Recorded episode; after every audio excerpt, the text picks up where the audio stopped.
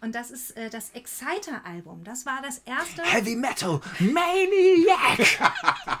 Geil, Exciter, ey. Als ich die zum ersten Mal gesehen habe, Ramke hat mir die gezeigt, unser Keyboarder. Ey, Lars, du musst unbedingt mitkommen. Das ist so primitiv, das findest du richtig geil. Moin! Herzlich willkommen zum Podcast Cause of Death. Hier sprechen Lars, Gitarrist von Mount Atlas, und Chris, Besitzer des Kultladens Plattenkiste in Hamburg-Eppendorf, über die Welt der Gitarrenmusik von ACDC bis Simmers Hole.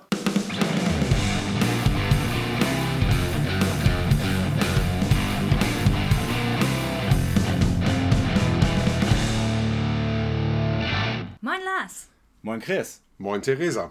diesmal zu dritt. So, Große Überraschung. Genau. Zum Jubiläum.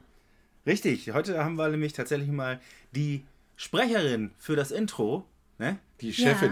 Ja, ja. Ja, die Chefin, die gute Seele, alles zusammen. Ähm, Das ehrt mich sehr. genau. Zum Jubiläum jetzt, ne? Das, äh, jetzt geht's ganz genau ein Jahr, dass wir angefangen sind mit dem Gerumpel hier. Vor ziemlich genau einem Jahr. Genau, am 6. Februar 2021 ist die Pilotfolge online gegangen. Seitdem penetrieren wir eure Ohren. Ja, Oh, das ist schwierig. Ja, das, das, das, äh, gut, ja, wenn das äh, jetzt, das irgendwie fühle ich mich davon angefasst. Das ist ja ekelhaft. Es geht schon wieder Prost, gut los. Ja, Prost. Prost. Ach ja, jetzt müssen wir hier in großer Runde.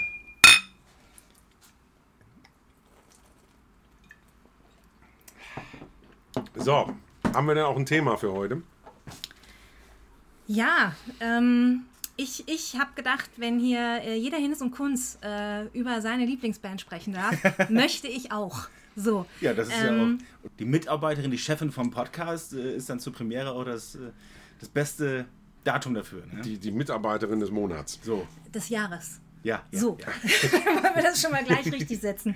Ähm, ja, ich ähm, höre natürlich auch die Musik, über die ihr sonst so gesprochen habt. Ähm, wo ich dann wiederum richtig rumnörden kann, ist äh, Depeche Mode. Und darum geht's heute. Ihr freut euch. Iron richtig. Maiden der Popmusik.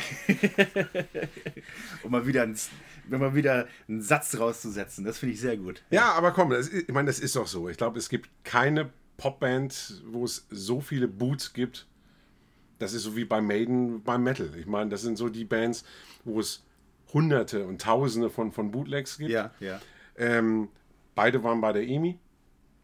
Und mittlerweile ist es bei beiden auch so ein Trend, zu jedem Studioalbum gibt es ein verdammtes Live-Album. Ja, doch, das hat sich äh, äh, eingebürgert und äh, ohne vorgreifen zu wollen, es gibt dann auch, äh, um das Ganze noch besser zu vermarkten, ganz gerne Live-Aufnahmen von individuellen Konzerten, die man sich dann hinterher noch kaufen kann. So eine besitze ich nämlich auch natürlich. Sehr schön. Ja, und äh, ich bin, der Vergleich zu Maiden, ja, ne, äh, diskutabel grundsätzlich, aber ähm, was mir bei Depeche Mode halt äh, auffällt, ist, äh, dass die Musik irgendwie anders altert als andere Popmusik. Definitiv ist Ja. auch, glaube ich, die einzige Popband aus den 80ern, die noch so präsent ist und auch immer noch schafft, Stadien voll zu machen. Während die meisten dann froh sind, wenn sie irgendwie eine Halle mit 1000 Leuten vollkriegen. Also U2 wäre vielleicht noch ein Beispiel.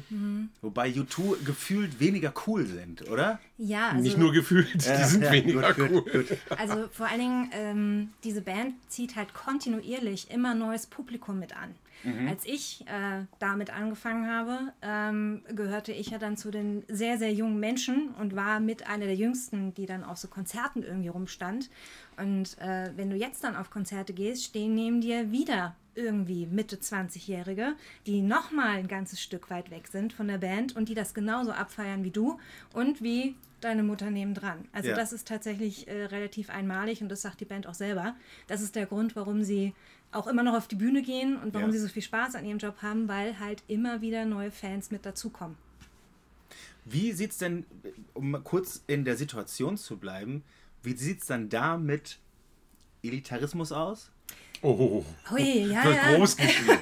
Und zwar ganz groß. Das ist tatsächlich äh, ein, ein großes äh, Thema auch. Also ich kann nicht sagen, wie oft ich gefragt worden bin, äh, wie genau ich denn eigentlich zu der Band ja, kam. ja, ja, also ja, der ja, Trueness-Faktor Ja, ja, wird ja. auf jeden Fall ordentlich abgeprüft. Also ich versuche das dann nicht zu machen, weil ich das immer als sehr unangenehm befand. Ähm, Spoiler voraus, es gab wirklich einen Moment, äh, bei dem ich morgens um 10 Uhr vor einer Halle stand, um in die erste Reihe zu kommen. und ich wurde von anderen Menschen wirklich abgeprüft, ob ich denn ein echter Fan bin. Und ich dachte mir, es schneit, es schneit, es ist Januar, ich stehe auf einer Eisplatte um 10 Uhr morgens vor einer Halle, in die ich um 18 Uhr rein darf, ohne Toilette in der Nähe. Wie viel Truhe soll es denn eigentlich noch werden? Ja, gut, aber wenn du die Texte nix, nicht kannst, dann hast du da nichts zu suchen. Kannst ja, ich habe sofort erklärt bekommen, dass ich völlig unvorbereitet bin für ja. die erste Reihe, weil ich habe ja noch eine Tasche dabei. Das wäre ein ganz großer Anfängerfehler, weil die wird ja noch gecheckt. Und die wirklich echten Fans, die hatten nur noch so drei Müsli-Riegel in der Jackentasche, damit sie, wenn die Tore aufgehen, auch wirklich losrennen können. Bitte. Mhm. So machen wir das nächstes Mal beim Babi Galore auch. Mit drei Müsli. Ja. ja, dann stehen sie da. Ja, Jungs, kommt da rein. Nee, nee, nee, nee. Ja, also. Ja, das will äh, ich sehen. Deswegen, also, äh, ich habe mit Chris vorher ja schon so ein bisschen gesprochen und er hat über das doch äh, relativ. Nachsichtige Metal-Publikum gesprochen, die auch hier den ein oder anderen Fauxpas durchgehen lassen. Äh, die größere Angst besteht tatsächlich, was die Devotees zu diesem Podcast sagen, oh, wenn ja. sie ihn entdecken. Denn die haben schon eine äh, äh eindeutige Meinung äh, und also nicht nur Meinung, sondern es geht auch um die Korrektheit der Fakten, weshalb ich mich tatsächlich auch äh, nochmal tüchtig vorbereitet habe für das Ganze. Naja, gut, aber wir, wir haben eine gute Ausrede, wir sind die stumpfen Metaller, wir wissen es einfach nicht besser. Ja, ja. So. Heavy Metal, nix im Schädel. Genau. So, apropos, was sind Devotees? Devotees, äh, das äh, geht zurück auf die Faith and Devotion Tour. Äh, da gab es ähm, T-Shirts mit Devotees drauf und seitdem nennen sich die Depeche Mode Fans eben Devotees. Ah, okay. Die haben sich also irgendeinen Spitznamen gegeben. Cool, das ist cool. Das, das war auf dem äh, Merch-Shirt halt drauf. Sehr oft. Äh, ja. Das gibt es auch ein Mounties T-Shirt so. Mounties? Ja. Die, die gibt es in Kanada. Wobei die Idee gar nicht so schlecht ist. ja, ah, gut.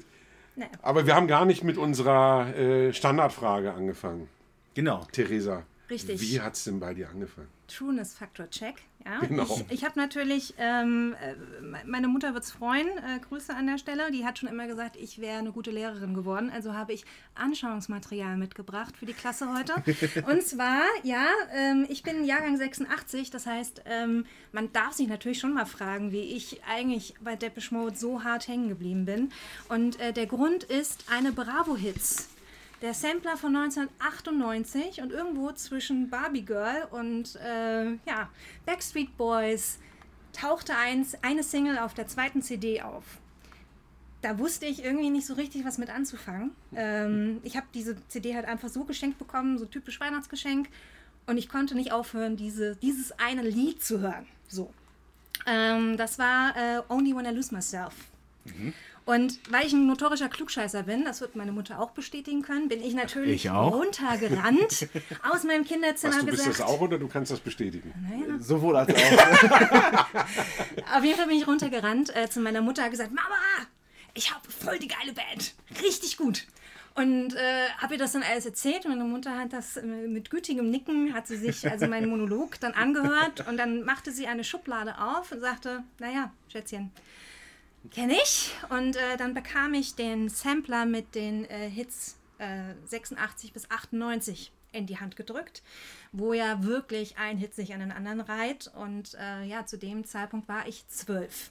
Mhm. Maximal beeinflussbar, aber auch, wie ich schon eben gesagt habe, irgendwie ein bisschen falsch in der Zeit. Ne? Yeah. Also ich hatte keine Schulkameraden, mit denen ich jetzt so richtig über Depeche Mode sprechen konnte. Das heißt, eigentlich jahrelang war Depeche Mode so eine ja, so eine geheime Liebe.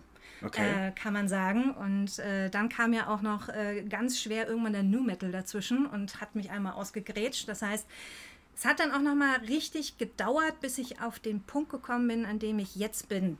Ähm, mal genau zwölf Jahre, also mit 24 dann, habe ich im Studium Leute kennengelernt, die auch Depeche Mode gehört haben. Und das war dann irgendwie tatsächlich äh, der Startpunkt, dass ich dann die Möglichkeit hatte, mich mit Leuten darüber zu unterhalten und nicht als irgendeine so 80er-Jahre-Troller abgestempelt zu werden, die irgendwie in Nostalgie hängt. Und Was in den 90ern ja wirklich noch, noch uncool war. Ne? Ja, total. Ja, ja, ja. Total. Also, wenn, man, wenn man da den anderen Leuten erzählt hatte, hier, das ist so eine 80er-Jahre-Heavy-Metal-Band, da, da, wurde man wirklich noch ziemlich schief angeguckt. Da wurde auch von anderen Metal-Fans. belächelt. Ja, ja, genau. Ja.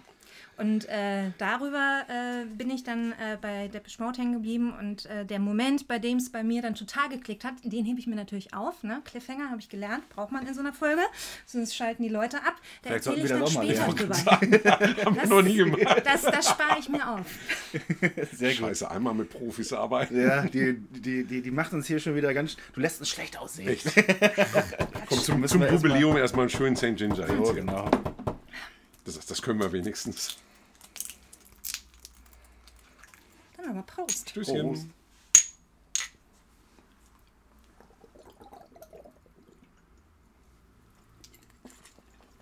Also das Geräusch finde ich im Podcast auch immer am allerschönsten.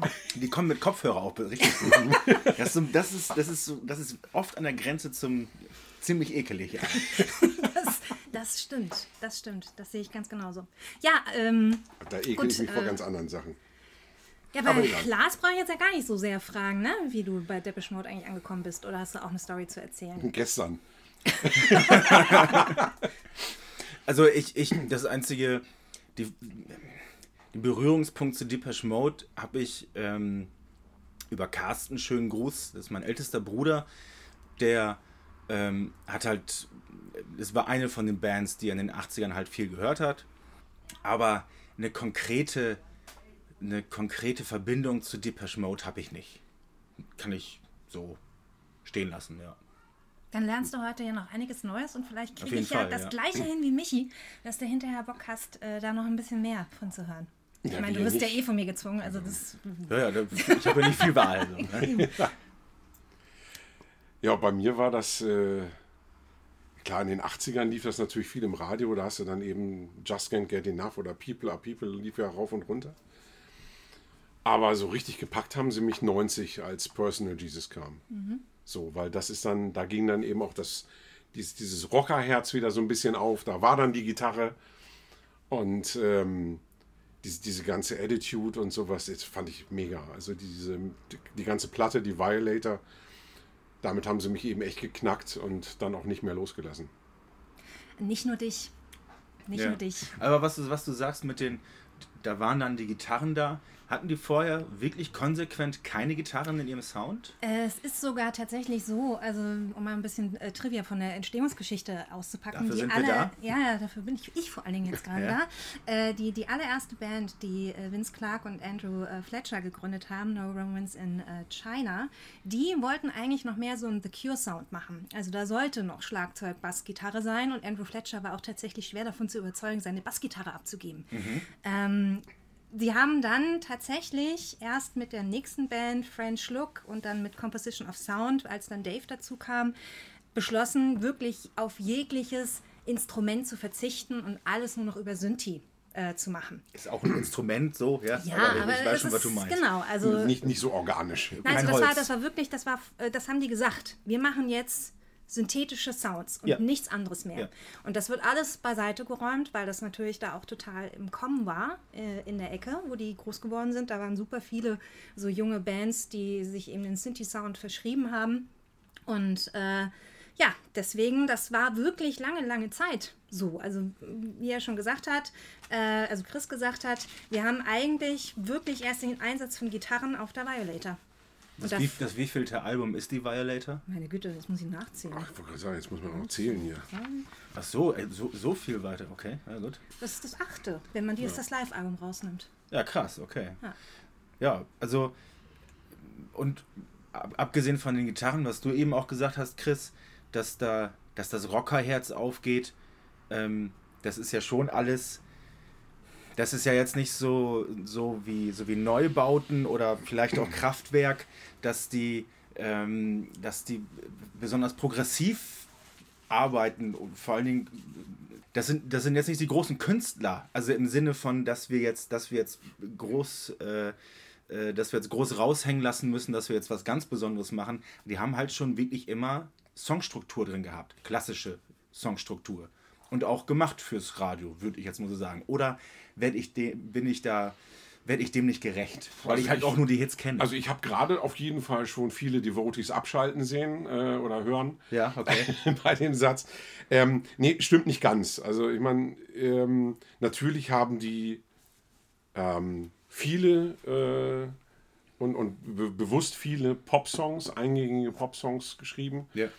aber haben auch immer so ein bisschen diesen Anspruch gehabt, ähm, experimenteller zu sein. Okay, ja gut. Ne? Also das, das hörst du auf jeder Scheibe äh, raus. Da gibt es überall eben so Songs, die eben nicht diese Hits aus der ersten Reihe sind, ähm, die das dann widerlegen, was du gerade gesagt hast. Okay, ja gut. Ja, also hat auch Gore irgendwann mal gesagt, dass er also immer gerne weird Pop-Sounds gemacht hat. Ja. Dass er, ihm war klar, wir machen Pop Ja. und auch dadurch, dass sie Gitarren einsetzen, sie wären nie eine richtige Rockband und schon gar nicht eine Metalband. Aber als Pop würden die sich selber auch nicht bezeichnen. Ach so, das, okay. Also das, was, was die so gemacht haben, äh, um mal vorzugreifen, das ist manchmal schon wirklich sehr, sehr dichtes äh, äh, Soundkonstrukt. Also manchmal wirst du da wirklich mit so einer Wand von Geräuschen niedergeprügelt. Wall of Sound, ja. Ja, Ja. so, also das ist schon, da steckt schon viel hinter. Also vielleicht am Anfang noch nicht ganz so viel. Äh, äh, Ja, was aber auch mehr der Produktion geschuldet ist, glaube ich. Weil da sind auch viele Songs, die das Potenzial hätten, wenn der Sound ja, satter wäre. Wo, wo Ja. wir gerade da sind, wie, äh, legen wir doch mal mit dem ersten Album los. genau. Das erste Album ist von 1981, das ist äh, Speak and Spell. Ähm, 1980 haben die sich gegründet. 1981 kommt das Album raus. Das Okay. heißt, die wurden instant entdeckt. Äh, als Vorgruppe von Fat Gadget Ja. äh, war sofort jemand von Mute Records um die Ecke und hat gesagt, geil, die nehme ich unter Vertrag. Mute, Record, Mute Records, da Ist- schon ein großes Label oder?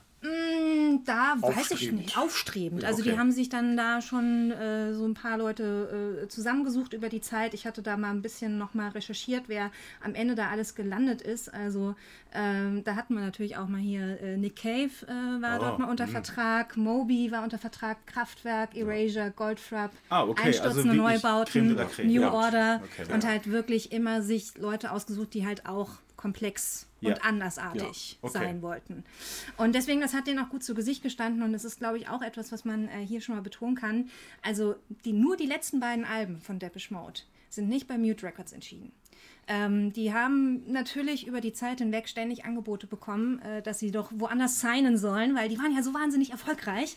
Ähm, wollten sie aber nicht, weil ihnen dann die künstlerische Freiheit genommen worden wäre, die Mute Records denen halt komplett ermöglicht hat. Ja. Und äh, ja, Speak and Spell, ähm, erste Single äh, ever, Dreaming of Me. Ähm, ja, jetzt kommen wir so ein bisschen, also davon ausgehend, dass ich also mit 1998 eingestiegen bin, dann nur die ganzen Hits kannte, habe ich natürlich irgendwann auch den Sampler mit den Songs von 81, 85 gehabt. Da tat ich mir sehr, sehr schwer. Das muss man schon sagen. Das ist schon ein Unterschied wie Tag und Nacht, äh, was so Sound angeht. Und äh, ich habe lange gebraucht, um mich nach hinten wieder zurückzuarbeiten und dann trotzdem in den Alben irgendwas für mich zu finden, was ich gut finde. Und äh, Dreaming of Me wäre jetzt nicht mit dabei bei meinen Favorite Songs. ja, also auch wenn da schöne Uh-la-la-las drin sind, ähm, hat es dann für mich doch nicht so die Nachhall gehabt. Äh, was ich ganz gut finde auf äh, dem Album ist äh, New Life. Das war die zweite Single-Auskopplung. Die fand ich ganz gut. Und natürlich Just Can't Get Enough. Klar, Da kommt man auch nicht dran vorbei. Der, der Überhit. Genau. Wobei ich ja sagen muss, der, der erste Song, den sie geschrieben haben, Mhm. Das ist für mich so der, der Hit auf dem Album, das ist Photographic.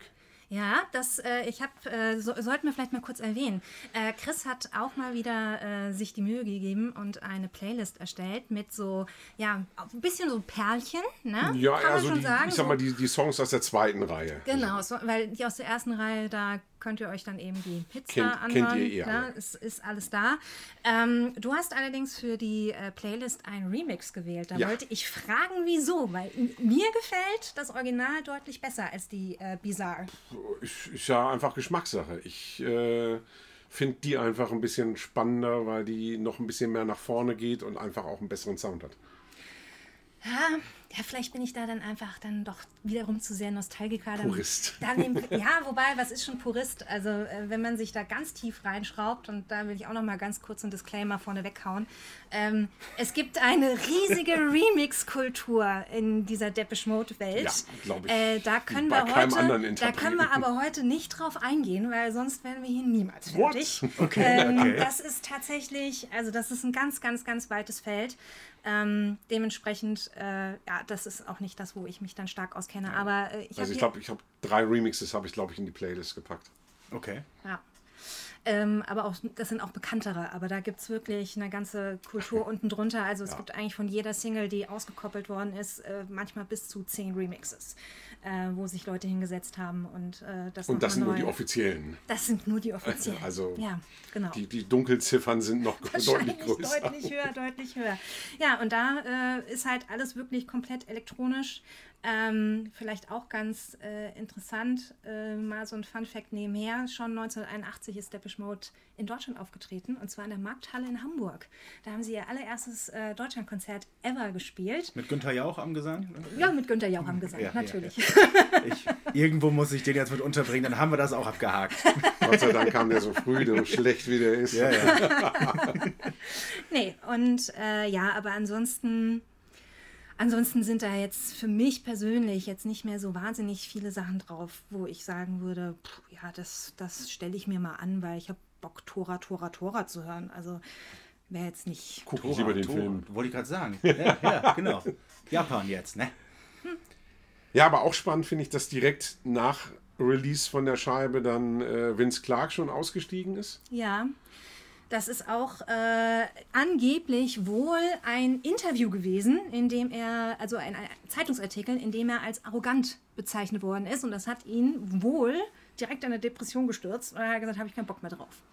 Äh, steig aus und mach mein neues Ding und das war auch alles sehr erfolgreich, ja, muss man sagen. sagen. Also so danach hat er ja direkt, also ich glaube 82 ging es live mit Yazoo los. Richtig. So und kurze Zeit später dann schon mit Erasure. Richtig. Und, ähm, Ach was, echt? Ja, ja.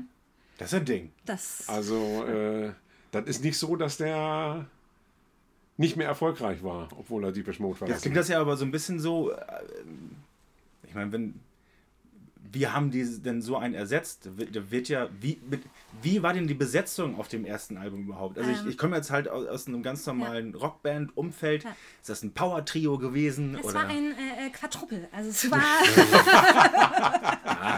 Nein, also es waren am Anfang, äh, jetzt wo es dann wirklich am Ende Depeche Mode hieß, äh, war es Vince Clark, Andrew Fletcher, Martin Gore und Dave. Ähm, und das Problem war eben, Vince Darf Clark. man das L unterschlagen eigentlich als Devotee? Das, was muss man unterschlagen? Das L. Das L? Martin L. Gore heißt er. Darf man das L weglassen? Ich meine, weiß das ich weiß nicht. Ich also, das ist so ich werde dann künftig nur noch Gore sagen. So. Also sparen wir uns ein bisschen Zeit.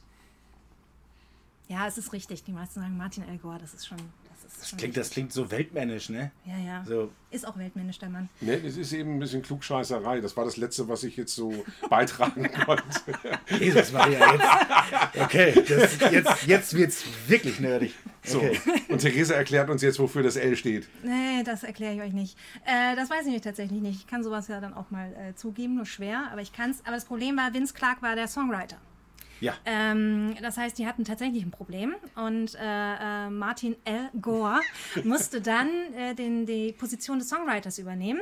Er ist jetzt aber nicht so the most outgoing personality ever. Also ihm fällt solche Sachen, fallen ihm sehr, sehr schwer. Und äh, auch noch ein äh, netter Fun Fact, angeblich ist er ja auch nur in die Band gekommen, weil sie noch jemanden gesucht haben, der einen Synthi besitzt. So. Ah. Und deswegen ist er, ist er halt mit in der Band gewesen. Ähm, wie sich hinterher herausstellte, auch keine schlechte Idee, ist ein sehr, sehr guter äh, Songwriter. Aber dementsprechend ist auch A Broken Frame für mich ein ganz schwieriges Album. Ähm, das ist diplomatisch ausgedrückt. Ja. Also ich habe mir wirklich Mühe gegeben, hier äh, nochmal was rauszusuchen, was mir äh, äh auf dem Album von 1982 gut gefällt. Ähm, du hast dich äh, als Perle für The Sun and the Rainfall entschieden. Mhm. Äh, ich habe mich entschieden für Shouldn't Have Done That. Ähm, ja, das ist, das ist der Song davor. Ähm, da mag ich irgendwie diesen, diesen Marschrhythmus, der da äh, durchgegeben wird. Insgesamt A Broken Frame relativ politisch, äh, das Album.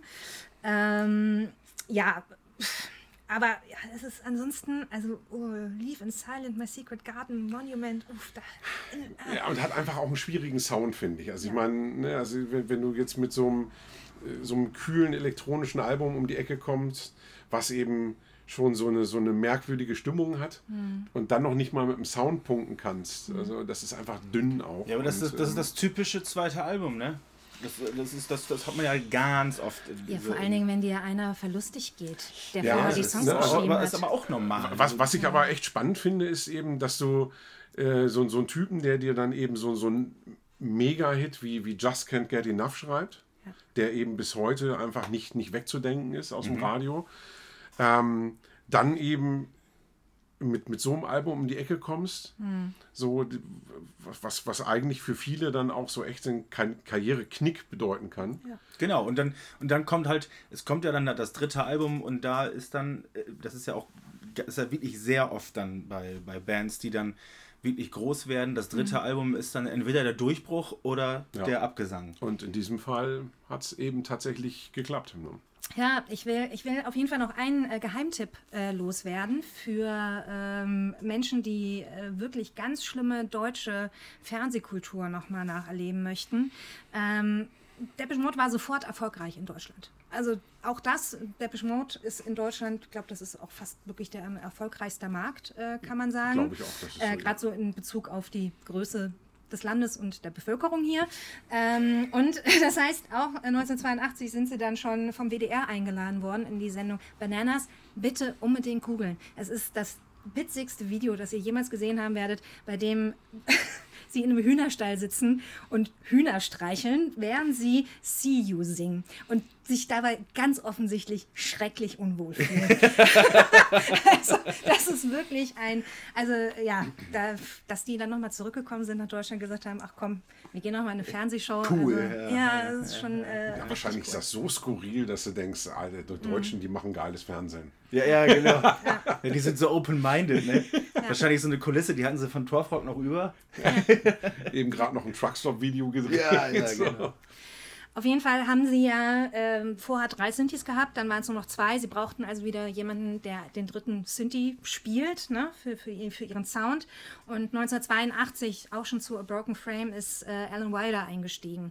Äh, allerdings nur so als Interims. Ähm, Synthi-Spieler, Synthesianer, ich weiß nicht, wie man das dann nennt. Synthesianer ist, glaube ich, das, das, das korrekte gut, Wort. Das ist auf jeden Fall ein Musikwort. das ist so. Und ähm, das, was wir gerade ja auch äh, schon festgehalten haben, dass der Sound da sehr, sehr schwierig ist, das sagt er auch. Er sagt einfach, es klingt billig. Ja. Äh, und das kann man okay. eins zu eins so unterschreiben. Ähm, Aaron Wilder wird dann zu 1983 tatsächlich vollwertiges Mitglied von der Band. Dann sind sie wieder zu viert. Und Aaron Wilder ist der Einzige, der eine klassische Musikausbildung hat. Der hat also Klavier und Flöte gelernt und ähm, dadurch verändert sich die Musik halt jetzt wieder radikal. Das heißt, äh, Construction Time Again von 1983, also nochmal für diejenigen, die jetzt mitgehört haben, jedes Jahr ein neues Album. Ähm, da äh, wird das erste Mal wirklich nochmal geguckt, wie man eigentlich Musikstücke aufbaut. Da werden neue äh, Techniken wie Sampling äh, eingesetzt. Es wird ein Album, das sich ganz dem Industrial Sound äh, verschrieben hat. Und ähm, ja, da ist er ganz, ganz viel maßgeblich beteiligt dran. Das ist auch das erste Album, das äh, Depeche Mode in den Hansa Studios in äh, Berlin aufnimmt ähm, wo auch zu dem Zeitpunkt äh, die einstürzenden Neubauten unterwegs waren. Das heißt, da lag relativ viel Kram rum, den sie benutzt haben, um äh, ja, den Sound dieses Albums zu generieren. Da werden Röhrchen aufeinander geschlagen, da fällt auch mal ein Hammer irgendwo runter. So, also und das hört man da drin. Ähm, und das wird alles äh, wild gesampelt hin und her. Und das ist tatsächlich ein auch wieder ein ganz, ganz anderes Album von, von, das, von der Soundkulisse äh, her, aber ein sehr, sehr gutes Album. Und was jeder davon kennt, ist Everything Counts. Mhm. Äh, das ist der ganz große Hit davon. Allerdings. Ich hätte hier noch viele, viele Sachen ankreuzen können. Äh, was, was ich gut finde, ne? Told You So fand ich auch ein richtig starke, ja, wie das einfach losgeht mit, mit diesem Geflüster und sowas. Das ist, das ist einfach sehr, sehr innovativ oh ja. und cool. Ähm, ich habe mich als Perle entgegen deiner Empfehlung mit Pipeline, äh, habe ich mich entschieden für Shame. Auch schön. Ja. Shame äh, ist äh, einmal textlich gefällt mir das ganz gut, ne? It all seems so stupid, it makes me want to give up, but why should I give up when it all seems so stupid? Ja, also es ist halt auch, ganz- es hat nicht mal, ich kann nicht mal aufgeben, weil es so bescheuert ist. Ja, ja, das fand ja. ich gut. Ein und Teufelskreis. Ein Teufelskreis. Es ist so bescheuert, ich muss einfach weitermachen. Wäre ein Claim für den Podcast. Und äh, was mich, also was wahrscheinlich einige nerven könnte, mich aber total äh, äh, triggert und richtig, also im, im positiven Sinne, ist dieses Quergequietschflöte, was da irgendwie äh, mitten reingespielt wird. Oh, nee, Doch, es ist irgendwie, ich weiß nicht wieso, aber ich freue mich jedes Mal, wenn dieser Quietscheflöte-Teil da drin kommt, obwohl ich eigentlich damit nur negative Sachen äh, äh, assoziiere. Grüße an meine Schwester an der Stelle, die äh, Blockflöte äh, äh, gelernt hat als Kind und ich da so einiges auch gehört habe. Ähm, vielleicht ist das auch so ein bisschen, vielleicht erinnert mich das daran und gibt mir ein schönes Kindheitsgefühl. ah, Ja. Quietschende Flöten. Ja, nee, ähm, aber Everything Counts bringt mich auch auf Coversongs, weil ähm, gerade im Metal-Bereich gibt es viele, viele Viel. spannende äh, viel, ja. Depeche Mode Cover-Songs.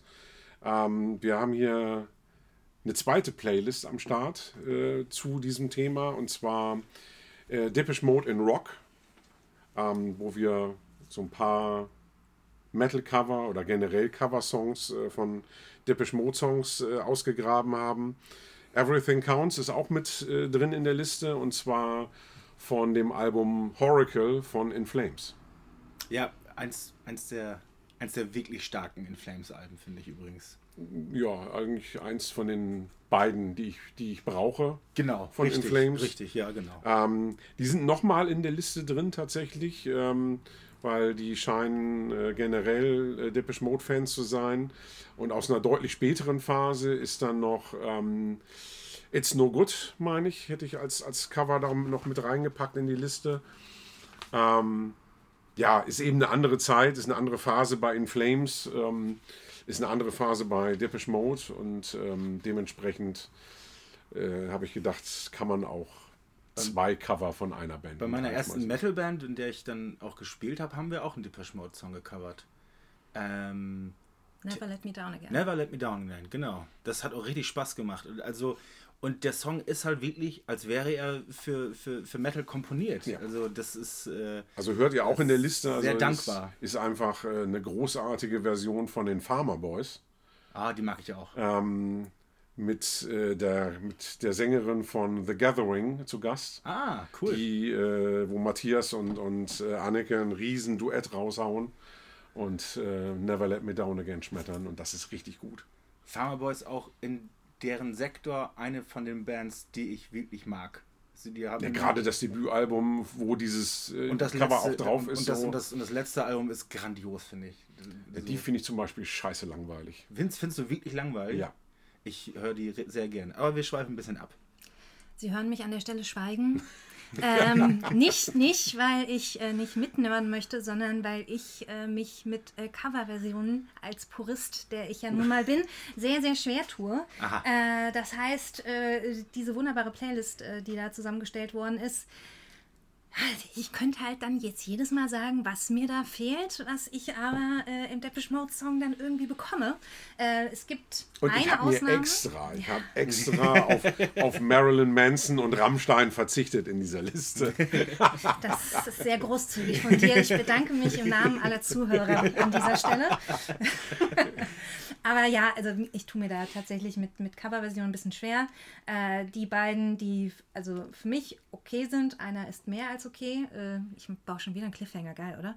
Das äh, werde ich später dann noch äh, verkünden. So. Aber In Flames gehört nicht dazu. No. Das kann ich sagen, das ist irgendwie nein. Nee, ist aber auch aus der Liste sind die beiden Cover eher die schwächeren, finde ich auch. Wie heißt die Liste genau? Wie findet man die auf Spotify? Depeche Mode in Rock. Depeche Mode in Rock und wahrscheinlich Cause of Death noch irgendwie dazu geschrieben. Mit F. Ja. Ja, und vor allen Dingen verlinken wir das doch überall. Ja, richtig, genau. Ja. So. Das Da kommt passt. ihr gar nicht drum rum. Richtig. Müsst ihr, müsst ihr quasi anhören. Wo man auch nicht drum rumkommt, äh, Some Great Reward von 1984. Schon wieder ein Ja, Jahr schon später. wieder ein Jahr später schon So, wieder ein super ein neues Übergang, Album. ne? Hast du es gemerkt? Ja. Ja, ja, ich habe hab da öfter mal schön. zugehört, wenn ihr hier so Aufnahmen Ja, macht. aber nicht bei uns. Auch, auch Hansa Studio. Ähm, ich betone das deswegen nochmal, weil auch da wieder die einstürzenden Neubauten unterwegs waren und bis heute eine große Fehde schwelt. Blixer Bargeld be be behauptet bis heute, dass Depeche Mode geklaut hat. Nein. Und zwar für People are People. ja, natürlich. Der Anfang ist ja nun auch echt industrial. Und das waren die. Deswegen haben die das geklaut. Ja, Das ist logisch. Erste Nummer 1 von Depeche Mode, gleich auch äh, Olympiasong von 1984 geworden. Dementsprechend relativ gute Verkaufszahlen, direkt mal vom Platz weg. Ähm, was gibt es über das Album noch zu sagen? Ähm, was ich ganz interessant finde, ist äh, die Kombination von Somebody und Blasphemous Rumors. Das ist das erste Mal, wo sie eine Doppel-A-Seite rausbringen müssen, weil Blasphemous Rumors es alleine nicht geschafft hätte.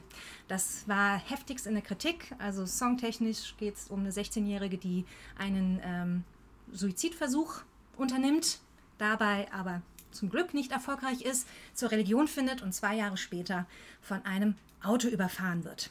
So. Äh, könnte auch ein Song von Cannibal Corpse sein.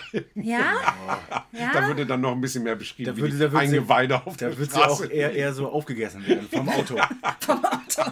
Das wäre äh, auch sehr schön. Und das Ding wäre fast verboten worden von der BBC. Also ähm, Was, was, was, was heißt denn Doppel-A-Seite? Ja, Dass du eine Single hast und ähm, eigentlich sollen beide Songs die A-Seite sein. genau. Ah, verstehe. Richtig. Ja. Ähm, warum wurde es nicht von der BBC verboten? Ähm, der zuständige Mitarbeiter war im Urlaub. Deswegen äh, sind sie der Verbannung dieses Songs entgangen. Haben aber noch einen anderen kontroversen Song auf äh, dem Album, nämlich Master and Servant. Liebe ich, Ja. liebe, liebe, liebe, liebe ich. Habe auch ganz äh, tiefe emotionale Verbindung dazu. Äh, aus meiner Ah. Dark Wave-Zeit im Biergarten in Dieburg. da lacht Ich ihr liebe jetzt. alles an diesem Satz.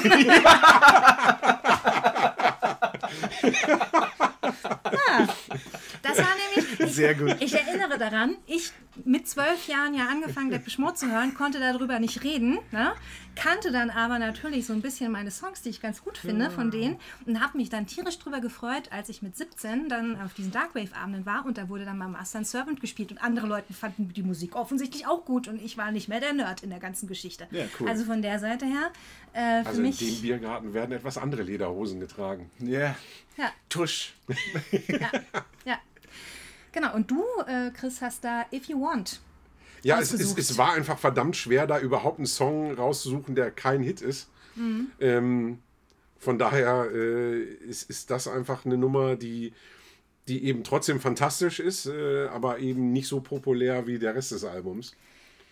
Was ich daran irgendwie ganz gut finde, ich habe erst gedacht, so, warum wählt er den denn aus? Na gut, wie gesagt, es gibt Schwierigkeiten, da wirklich schlechte Songs drauf zu finden, aber ähm, ich, ich habe dann doch nochmal so einen Sweet Spot äh, gefunden, weil dieses komplett eigentlich emotionslos runtergesungene von Gan Ja.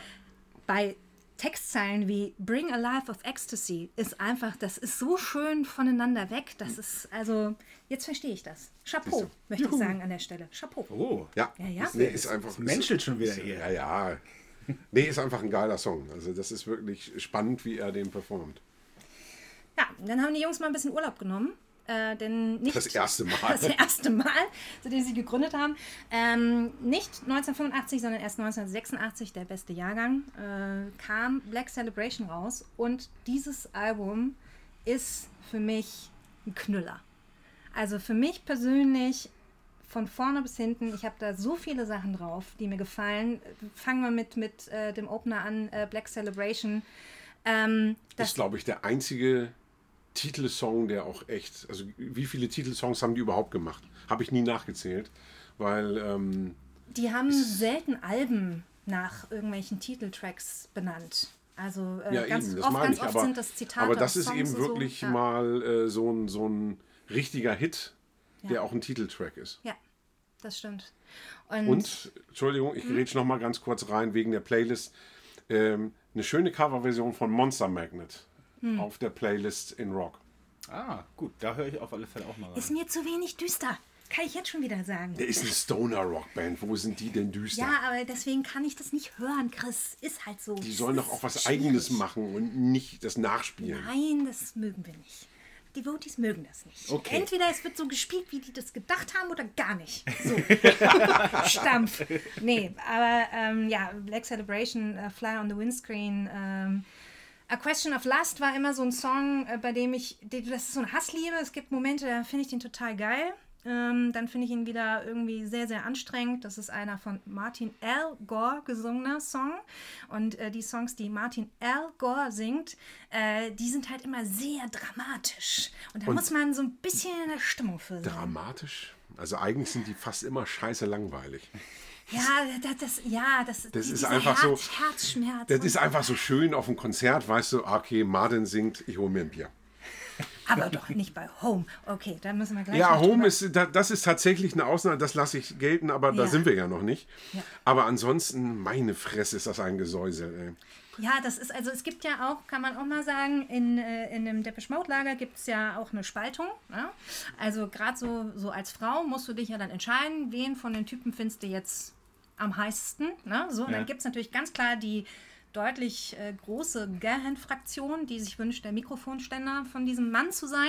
Dann gibt es einen etwas kleineren Teil, der für Martin Al Gore steht. Und ja, wer so ein bisschen Daddy-Vibes auch ein bisschen braucht, von der aber geht ganz- zu Andrew. Aber so, Martin, also ganz ehrlich, also ich meine, nee, das ist ja, das fängt doch bei der Frisur schon an. Wo den Glitzer und den Engelsflügelchen und so und den Kleidern, die er Nee, getragen also ganz hat. ehrlich, also das, das kann doch, also gerade als Frau kannst du doch den, den nicht gut finden, weil das assoziierst du doch als erstes mit dem Wischmopp. Ach du meine Güte. Naja, aber das gibt doch auch Das immer ist, das, diesen. ist, das ist Style-Shaming. Das macht man heutzutage, glaube ich, nicht mehr. Ach komm, also das ist doch, also ich meine, nein, nein, nein, alles gut. Aber das gibt doch, das gibt doch das gleiche Phänomen auch in klassischen Boybands. Also, ne, Backstreet Boys, äh, äh, hier, wie hießen die anderen, NSYNC. Ich musste immer denjenigen mögen, der am weitesten weg war von dem Style von allen anderen. So, und vielleicht ist das da auch so ein bisschen Ach so. Ja gut, ich, ich bin auch Malcolm Young-Fan und nicht Angus Young-Fan. Ja, gut, das ist aber auch absolut nachvollziehbar. Aber bei mir ist tatsächlich so, also ich sag mal, äh, also wenn ich meine Frau betrügen würde, dann kämen dafür zwei Männer in Frage. Das wären Michi, den wir hier für Queen hatten, und Dave Gahan. Ach guck, Gute Wahl. Gute Wahl. ich weiß gar nicht. Also dafür kann man schwul werden. Das würde ich erlauben. No. Doch, das würde ich erlauben. Da würde ich mich dann äh, so mitbrüsten, wie Bela sich über die Freundin gebrüstet hat, die ihre Brüste jemandem von Kiss gezeigt hat. Genau. Meine Frau hat Paul Stanley gebumst. Immer noch ein legendärer Satz. Absolut, ja. Grüße an Bela. Ähm, ja, also pff, da gibt es viele, viele. Also Question of Time ist äh, für mich auch ein ganz, also das fängt schon mit dem Intro an. Ja, Wenn ich schon dieses. Wood, Wood, Wood höre, dann bin ich schon hyped. Dann stehe ich schon, habe die Arme oben. Und äh, auch an der Stelle äh, mal wieder ein bisschen Nerdwissen eingestreut, war ja noch nicht genug bisher. Das ist äh, das erste Musikvideo, was Anton Corbin für Depeche Mode ähm, Dieser produziert. Stylist, von dem du mal erzählt hast. Richtig, der wird am Ende quasi der äh, Creative Director. Ja, ich habe schon gesagt, also irgendwie Geschichte. nachher dann echt wie ein Bandmitglied von, von Depeche Mode. Könnte man so sagen. Also wir haben nicht nur ausschließlich mit ihm gearbeitet, aber der hat auch schon viel die Cover geprägt. Also der hat wirklich sehr viel Einfluss gehabt, auch auf das Styling. Der, Tourprogramme designt und Ja. die, die ganzen Visual Effects bei Touren gemacht Ja. und sowas. Okay. Also das ist schon ganz groß. und der ist halt auch wirklich, also der ist nicht nur mit äh, Depeche Mode so eng verbandelt gewesen, sondern auch U2 äh, ist komplett äh, unter seiner Fuchtel gewesen. Und ähm, was ich dann mal in meinen Recherchen nochmal so rausgefunden habe, was ich mir wirklich aufgeschrieben habe, weil ich das Musikvideo damals äh, sehr, sehr großartig fand, ähm, dieses Heart-Shaped Box von Nirvana ist auch ein Corbin-Video. Und ähm, da erkennt man schon so ein bisschen so äh, die, die, die Stilistik, die bei ihm dahinter steckt. Und eigentlich wollte er mit der Mode überhaupt nicht zusammenarbeiten, weil äh, die sahen irgendwie, also ohne den wäre der Style auch nicht so cool geworden, wie, sie, wie wir den jetzt so kennen, wie Ja, wir den jetzt so lieben, weil die, meine, Galen hat zwar irgendwie In Innenausstatter gelernt, aber man hat ja dann gesehen, diese Anzug-Schlips-Kombination und sowas, die sahen ja wirklich. Wie gesagt, Günther Jauch halt, ne? aus. Das ist volles, volles Rohr. Das ja. ist schon, das ist schon echt schlimm. Es ist gut, dass der mit dazugekommen ist. Und die Drogen. So. Sie- Teil- Also bis, bis zu einem gewissen Grad haben sie ihm optisch ganz gut gestanden. Ja, ja.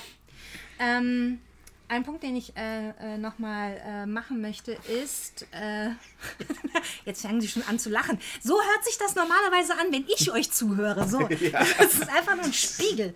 So. Also, ähm, ich habe ja schon mal erwähnt, dass da so eine ganz, ganz enge Verbindung zu den, zu den deutschen Fans irgendwie da ist dass sie super viele Konzerte auch äh, in, in Deutschland spielen, ähm, gerne Touren hier anfangen, beenden und so weiter. Die haben dadurch, dass sie in diesem Hansa-Studio waren, auch einen sehr, sehr äh, guten Einblick bekommen, wie halt Ost- und Westberlin voneinander getrennt waren, weil sozusagen äh, der Grenzer den direkt ins Aufnahmestudio gucken konnte.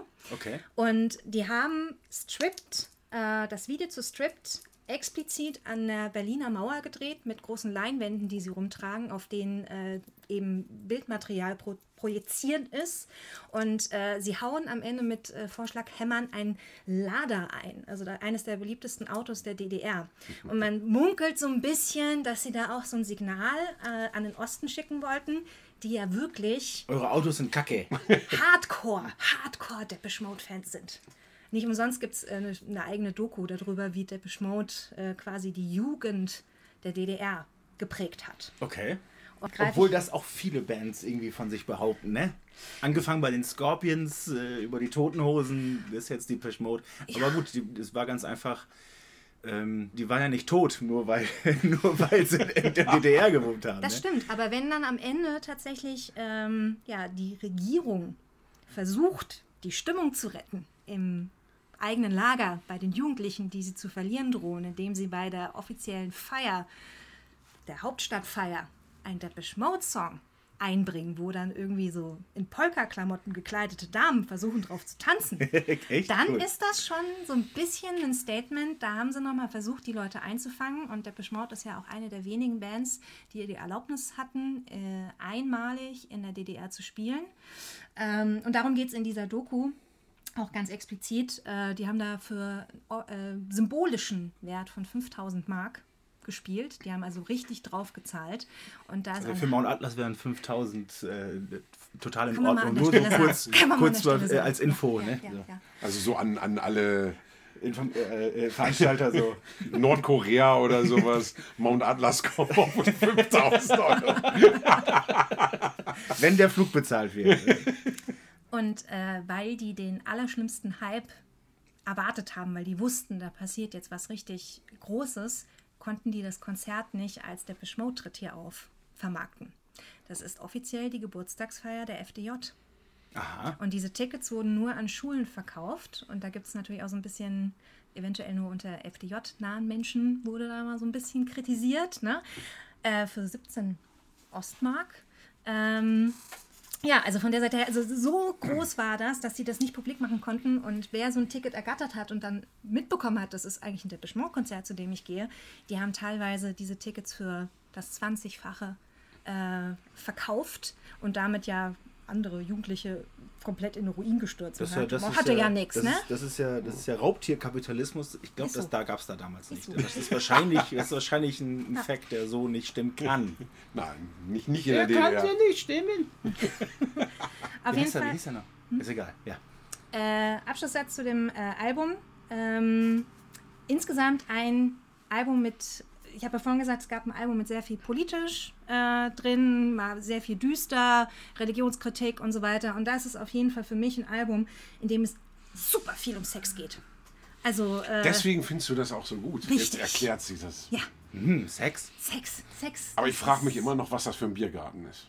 ich bekomme es auch so nicht so geil. Ja, der hieß so. Alle schunkeln so zu Deepish Road. Geil. Nein. Ich meine, das ist eigentlich ein geiler Name für, für so einen SM-Schuppen, ne? Biergarten. Das stimmt. Das ist eigentlich ne, ist ziemlich unverfänglich. Du, Schatz, ich gehe heute Abend im Biergarten. Da war Donnerstag. Was hast du denn für rote Striemen auf dem Hintern? Oh. von, von der Biergarnitur. das ist nicht gelogen. nee, da war donnerstags Darkwave, freitags war äh, Metal und samstags war halt so für alle so normale es Popmusik. Ist, es ist kein klassischer Biergarten oder ein reiner Biergarten, wie man sich das vorstellt, als Norddeutscher, dass sie da auf der Alm sitzen. Alle haben ihre komischen Hüte auf und, und, und überall tanzen so. so, so Schwarz gekleidete so, Menschen um naja, die Säule. Gut, aber komische Hüte, also Moment, das, kann, das gilt ja für die anderen auch. Also, ja, für, mich, für, mich ist, für mich ist alles unter Osnabrück, also Süddeutschland, äh, tragen die alle ja nur Trachten, immer.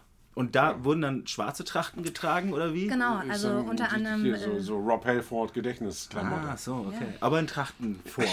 oh Gott.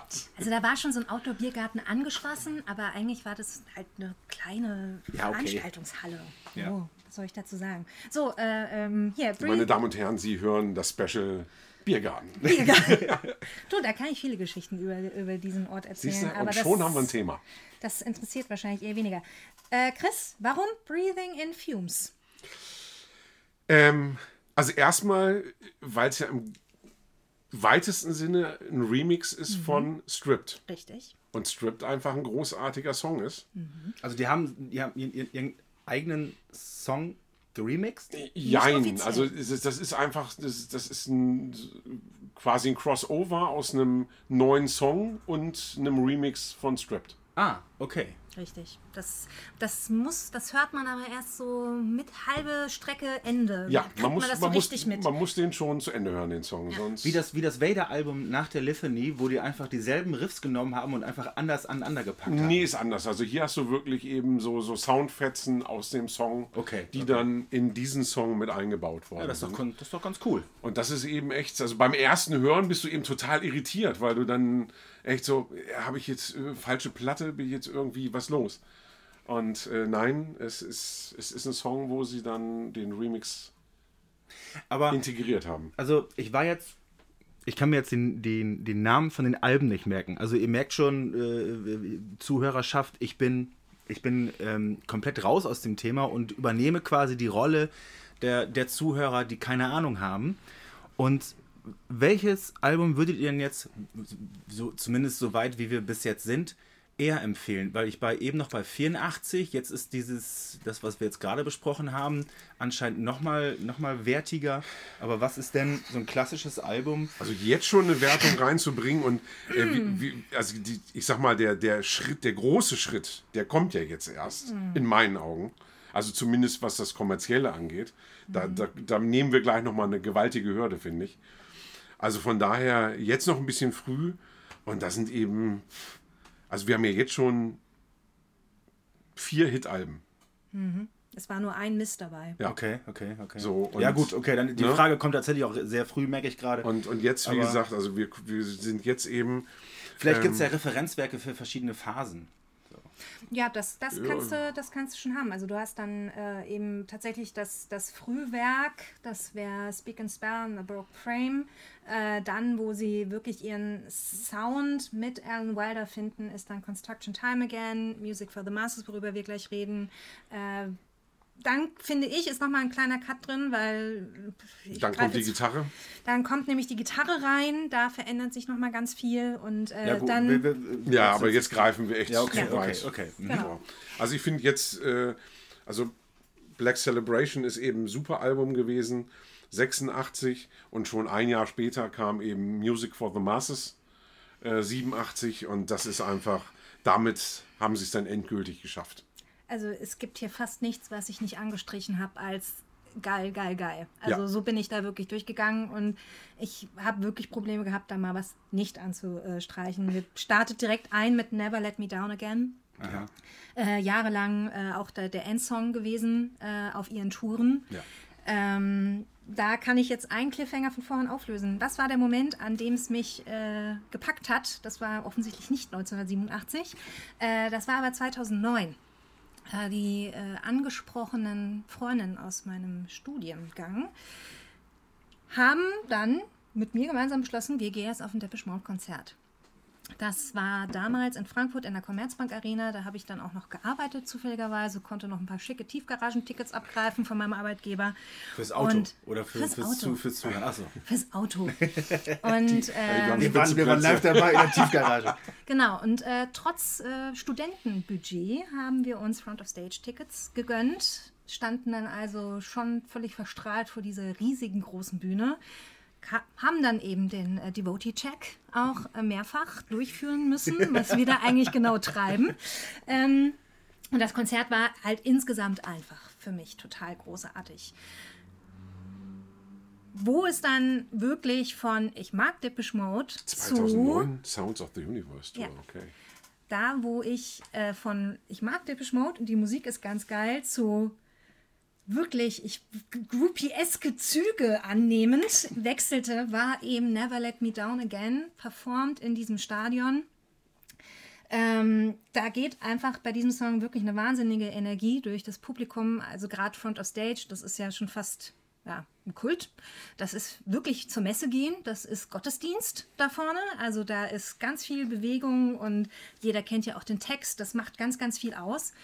Und ähm, ich habe mich dann umgedreht und habe mich umgeschaut, weil man hat auf dem Bildschirm hinter der Band gesehen, wie sich die Arme bewegen. Also ich glaube, das brauche ich keinem erklären. Das kennen wahrscheinlich auch die meisten, die sonst vielleicht nicht mit Depeche Mode so eng verbandelt sind, was da passiert. Und ich drehte mich um und das ganze Stadion bis zum letzten Platz machte eben diese Bewegung mit den Armen. Und ich habe wirklich, ich schäme mich nicht dafür, ich habe da angefangen zu weinen. Ja, so, ich war Recht. komplett ergriffen und ja. habe gedacht, das ist Ja, das ist dieses, dieses Massenhysterie-Phänomen, wo, wo man dann wieder den, den, äh, den Haken schlägt zu Iron Maiden. Das, das hatte ich, als ich zum ersten Mal Maiden gesehen habe und diese, diese eineinhalb Stunden, wo wirklich jeder, jeder Text und jedes Gitarrensolo, äh, jede Melodie mitgegrölt wird von Zehntausenden von Menschen und danach äh, knieten auch hunderte von erwachsenen Männern äh, äh, komplett fertig, heulend. Äh, das war dann zu der Brave New World Tour. Äh, das ist dann auch dieses Massenhysterie-Phänomen, was halt, was was man dann halt wirklich nur in den ganz großen äh, Veranstaltungsorten so hinbekommt. Ne? Ja, wobei ich tatsächlich sagen muss, also gerade bei deutschem Publikum, wenn du keine deutschen Texte hast, ich meine, das sowas hier so bei Rammstein, äh, Ärzten oder, oder auch bei den alten Uncool. Männern so, ja. so ähm, dass da dann äh, so mitgemacht wird, ist klar. Aber Deutsche tun sich eben prinzipiell schwer mit englischen Texten. Ja. Und ähm, da muss ich sagen, stinkt sogar Maiden ab, was, was den Vergleich zu Depeche Mode angeht. Ah, okay, ja gut, das, den, den Vergleich habe ich ja selber. Ne, das, das ist schon echt krass. Das finde ich eben auch extrem beeindruckend. Weil wenn du jetzt zum Beispiel, ich greife jetzt ganz weit vor in der Diskografie, das letzte äh, offizielle Album ist eben ähm, Spirit in the Forest, äh, ein Live-Album aus Berlin. Und wenn du dir das anhörst, weil sie da unwahrscheinlich toll das Publikum eingefangen haben auf dieser Platte, ähm, wie, wie die da mitmachen. Also ich wollte mir eigentlich kein Album mehr, kein Live-Album mehr von, von Depeche Mode kaufen, weil sie einfach zu jedem Studioalbum nachher ein Live-Album gemacht haben. Aber bei dem Ding habe ich wieder so eine Gänsehaut gehabt. Und wo ich dann immer wieder denke, man, das ist ein deutsches Publikum, mhm. was, was englische Texte dann so, so komplett mitgeht. Das, ja. hast du, das hast du bei Maiden nicht so. Da wird dann eben, ne, bei Fear of the Dark, la la la la, da brauchst du keinen Text kennen, das, das grölen die mit. Ja. So, aber sobald es an den Text geht, da kannst du schon mal die Hälfte aus dem Publikum wieder rausnehmen. Ja, oder man, oder man grölt so Lautschrift, ja. wie, der, wie der Papst. Habe ich auch schon oft gemacht, muss ich Ja. ja. Also ähm, das Publikum gibt sich aber auch total viel Mühe, tatsächlich, da was zurückzugeben. Ich habe das äh, Lars schon mal erzählt, auch von, von dem Konzert speziell habe ich dann Menschen kennengelernt, die wirklich dieser Band hinterher reisen mhm. auf ihren Deutschlandkonzerten, die Jupp. ihren Jahresurlaub nehmen und die dann spätestens beim dritten Konzert wissen, was wann wie passiert. Ja. Und es gab einen Song, ich weiß nicht mehr welcher es war, ich weiß nur, dass auf dem Bildschirm äh, riesige bunte Bälle gehüpft sind. Und plötzlich waren überall Devotees, die Luftballons verteilt haben. Und dann hieß es jetzt aufpusten und dann hat das Publikum vorne Luftballons in die Luft geschmissen und die genauso tanzen lassen wie die Bälle, die hinten auf dem Bildschirm halt. Ja, das ist schon sehr, sehr cool. Und das, das sind so, so, so Kleinigkeiten die ich bei jedem Konzert, wenn man im Front-of-Stage-Bereich steht, eben mitbekommen habe, wo Leute Ach, sich Gedanken da. machen, also was sie da zurückgeben können. Das ist schon, das kenne ich nicht. Das kenne ich sonst nicht. Aber das weiß ich auch noch, mein erstes äh, Depeche Mode-Konzert im Weserstadion in Bremen. Und du bist dann auch so stolz wie Bolle, dass du irgendwie Ticket hast, Depeche Mode gucken und sowas. Und äh, die Leute um dich rum dann so, ja, also hier gestern da und übermorgen die Stadt und sowas. Und du denkst, ja super, ich freue mich, dass ich hier irgendwie ein Konzert gucke und die planen jetzt hier gerade irgendwie die nächsten 14 Tage durch und, und gucken sich die irgendwie zehnmal an in der Zeit. Ne? Aber ah, das ist schon echt abgefahren. Ja. ja, und wenn man die Liste der Songs durchgeht, wie gesagt, da kommen ganz, ganz viele Haken. Strange Love, Little 15, Behind the Wheel, Pimpf, Agent Orange. Zwei Sachen, die ich auf die Das ist ein Geheimliste... Sodom-Cover? Egal, egal. Geschenkt. egal, egal. Das- geschenkt. War, war glaube ich, sogar das gleiche Jahr. War die Agent Orange nicht auch 87? Das kann ich dir nicht genau sagen. Da guckt mich nicht so an, das ist Das nicht war- mein da- Gebiet. da- Ja, gut. Was ich daran, äh, das sind zwei äh, Instrumentals, also haben sie ab und zu mal so auf der Platte drauf, ähm, gehören aber meistens nicht zu meinem Favorite. Bei Pimpf sieht das ganz anders aus, ähm, ist der Opener der Live-Tour gewesen und dieser Sound, der, der hypt dich ja sowas von hoch. Also wenn du da dann irgendwie deine, wie lang geht das? 3 Minuten 54 in diesem das wird immer mehr und da kommt immer noch irgendwas dazu. Ähm, da stehst du, also stehst ja Da eh schon, schon- aber dann stehst du noch mal zwei Zentimeter höher. Ne? So, Okay. äh, vor, vor Vorfreude. Das finde ich äh, richtig, richtig gut. Äh, und weil wir vorhin darüber gesprochen haben, wie komplex Depeche Mode auch sein kann, auch da die letzte Minute, das ist eigentlich nur noch eine große Geräuschkulisse, die dir entgegengeschmissen wird, mit auch wieder reingesampelt Strange Love, was ja, auch auf dem Album mit drauf ist. Und das ist, das, das finde ich Kunst, muss ich sagen. Das finde ich richtig gut. Ja, aber nee, für die Liste äh, Instrumentals wollte ich da nicht so. Nö. Deswegen hast du dich für To Have and To Hold entschieden. Ja. Ja, erklären Sie. Das versteht doch da draußen keiner. Wie, das versteht keiner. Das ist einfach ein geiler Song. So, fertig. Kann man tatsächlich auch manchmal so stehen lassen, ne? Ja. So. Nee, also ich finde, also ich, ich, tue ich mir generell schwer mit. Also ich meine, das, das, das, das läuft ja alles über Emotionen. Wenn du so einen Song hörst, wie, wie willst du das vermitteln? Also das ist einfach so. Ja gut, das machen wir in jeder Sendung hier, Der, ne? der, der Song drückt einfach Knöpfe bei mir, wo ich denke, Wusste gar nicht, dass du, die, dass du die hast. ja, so ungefähr. Auf, äh, äh, weil wir nochmal über die Cover gesprochen haben, hier ist mal eins dabei, das bei mir das äh, Prädikat kann man hören, äh, kriegt. Oh. Ja, und es ist nicht das, was du denkst. Kann sind nicht die Farmer Boys, sondern das ist der Moonspell-Bonus bei mir tatsächlich. Ja, Sacred ist natürlich auch geil. Ja. Deswegen. Da bin ich, da, da, da, bin ich, da, da, da freue ich mich sehr drüber, dass ich diese auf Moonspell gebracht habe. Richtig. Also das tatsächlich kann man nicht anders sagen. Aber die Version kennst du auch, ne? Sacred von, von Moonspell? Gehe ich jetzt mal aus von wahrscheinlich bin ich überrascht. Ach so, das ist ein Cover. möglich. Aber das ist äh, tatsächlich, es ist aber halt auch sehr nah dran. Und Es ist nah dran und es ist einfach auch, es ist einfach so herrlich produziert. Hm. Also gerade so diese, diese Glockenschläge da drin, die, die, die klingeln irgendwie dreimal im Ohr, finde ich. Ja. Das finde ich echt, finde ich super. Das ist wirklich gut.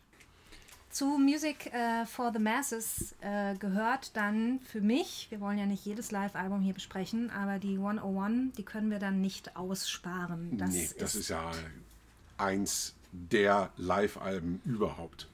überhaupt, Überhaupt. überhaupt. Ach also was, ja? Ja. das ist wirklich, das hat nochmal so richtig den Status von Depeche Mode zementiert und auch ganz stark dazu beigetragen, dass sie in Amerika so richtig nochmal durchgestartet sind. Also, wo wir, wenn, wenn wir diesen Vergleich wieder zum Maiden ziehen, das ist so das Live After Death von, Okay. von äh, Deepesh Mode. Life Ist and Dangerous oder Genau. Tokyo. T nee, nee, nee. Wie heißt nochmal die von, von, von Priest?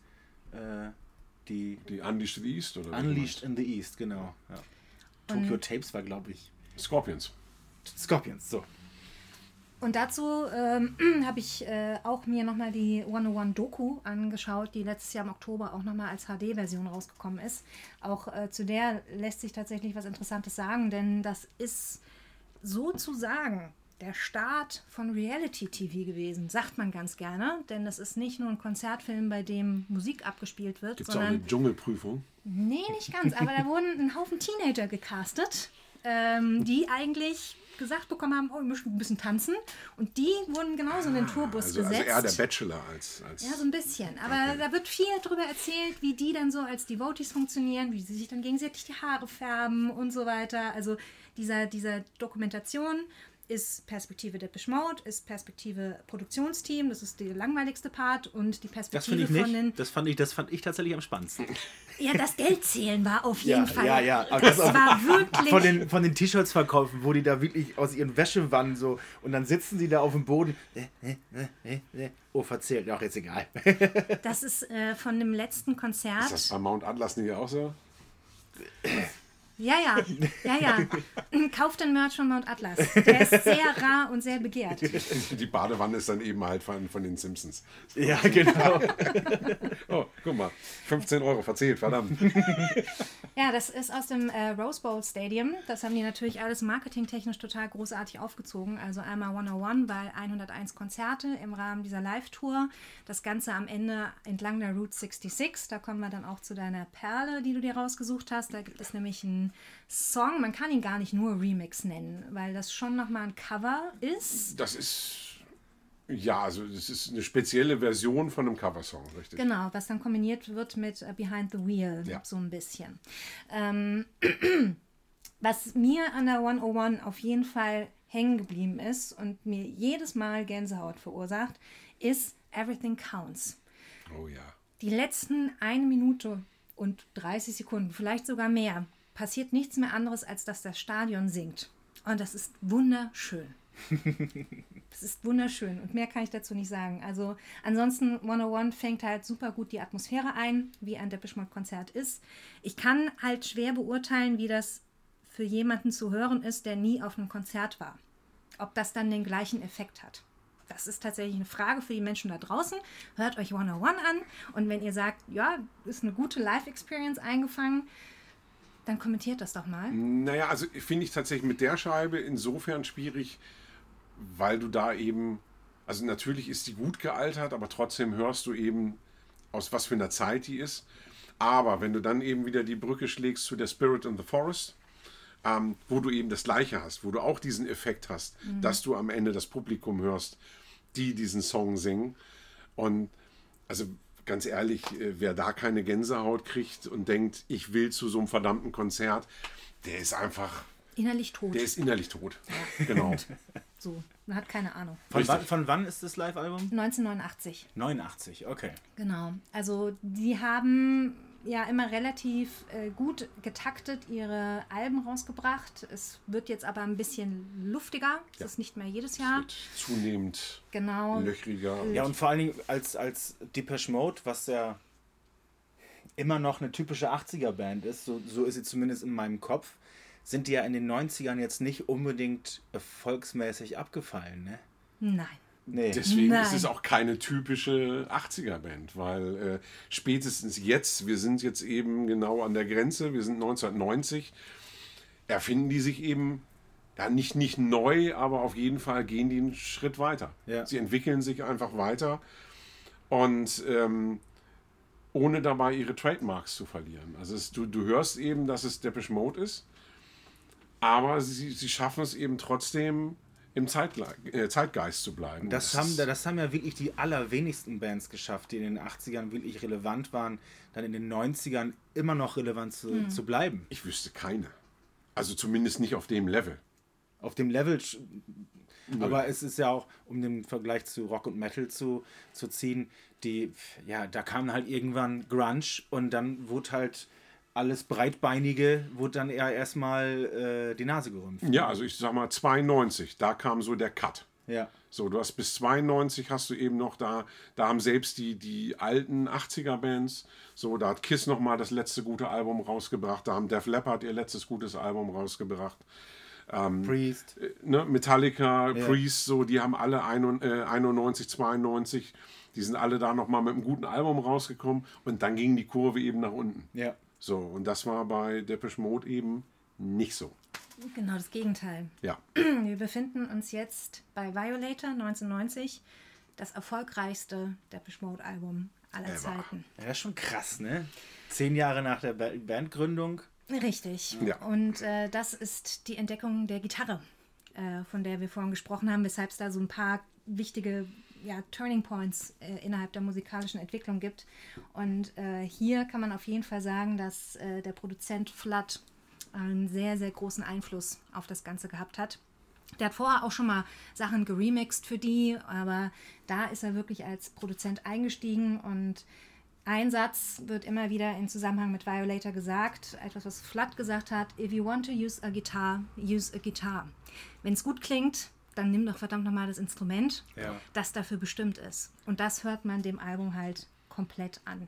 Ähm, was jeder kennt, ist natürlich äh, Personal Jesus. Da Ja. wird es am deutlichsten, äh, wie Gitarre plötzlich eingesetzt wird. Und ich finde, der Gitarrensound, den sie da für sich entwickeln, dieses, ich kann das überhaupt nicht, ich kann das nicht in Worte fassen, irgendwie so, dieses bisschen Eiernde, das hört man dann auch in künftigen Alben immer wieder diesen Gitarrensound raus und das ist für Ja, mich gerade in den ein 90ern Trademark, einfach, ja. wo ich immer wieder erkenne, das ist Depeche Mode, nur weil ich die Gitarre höre.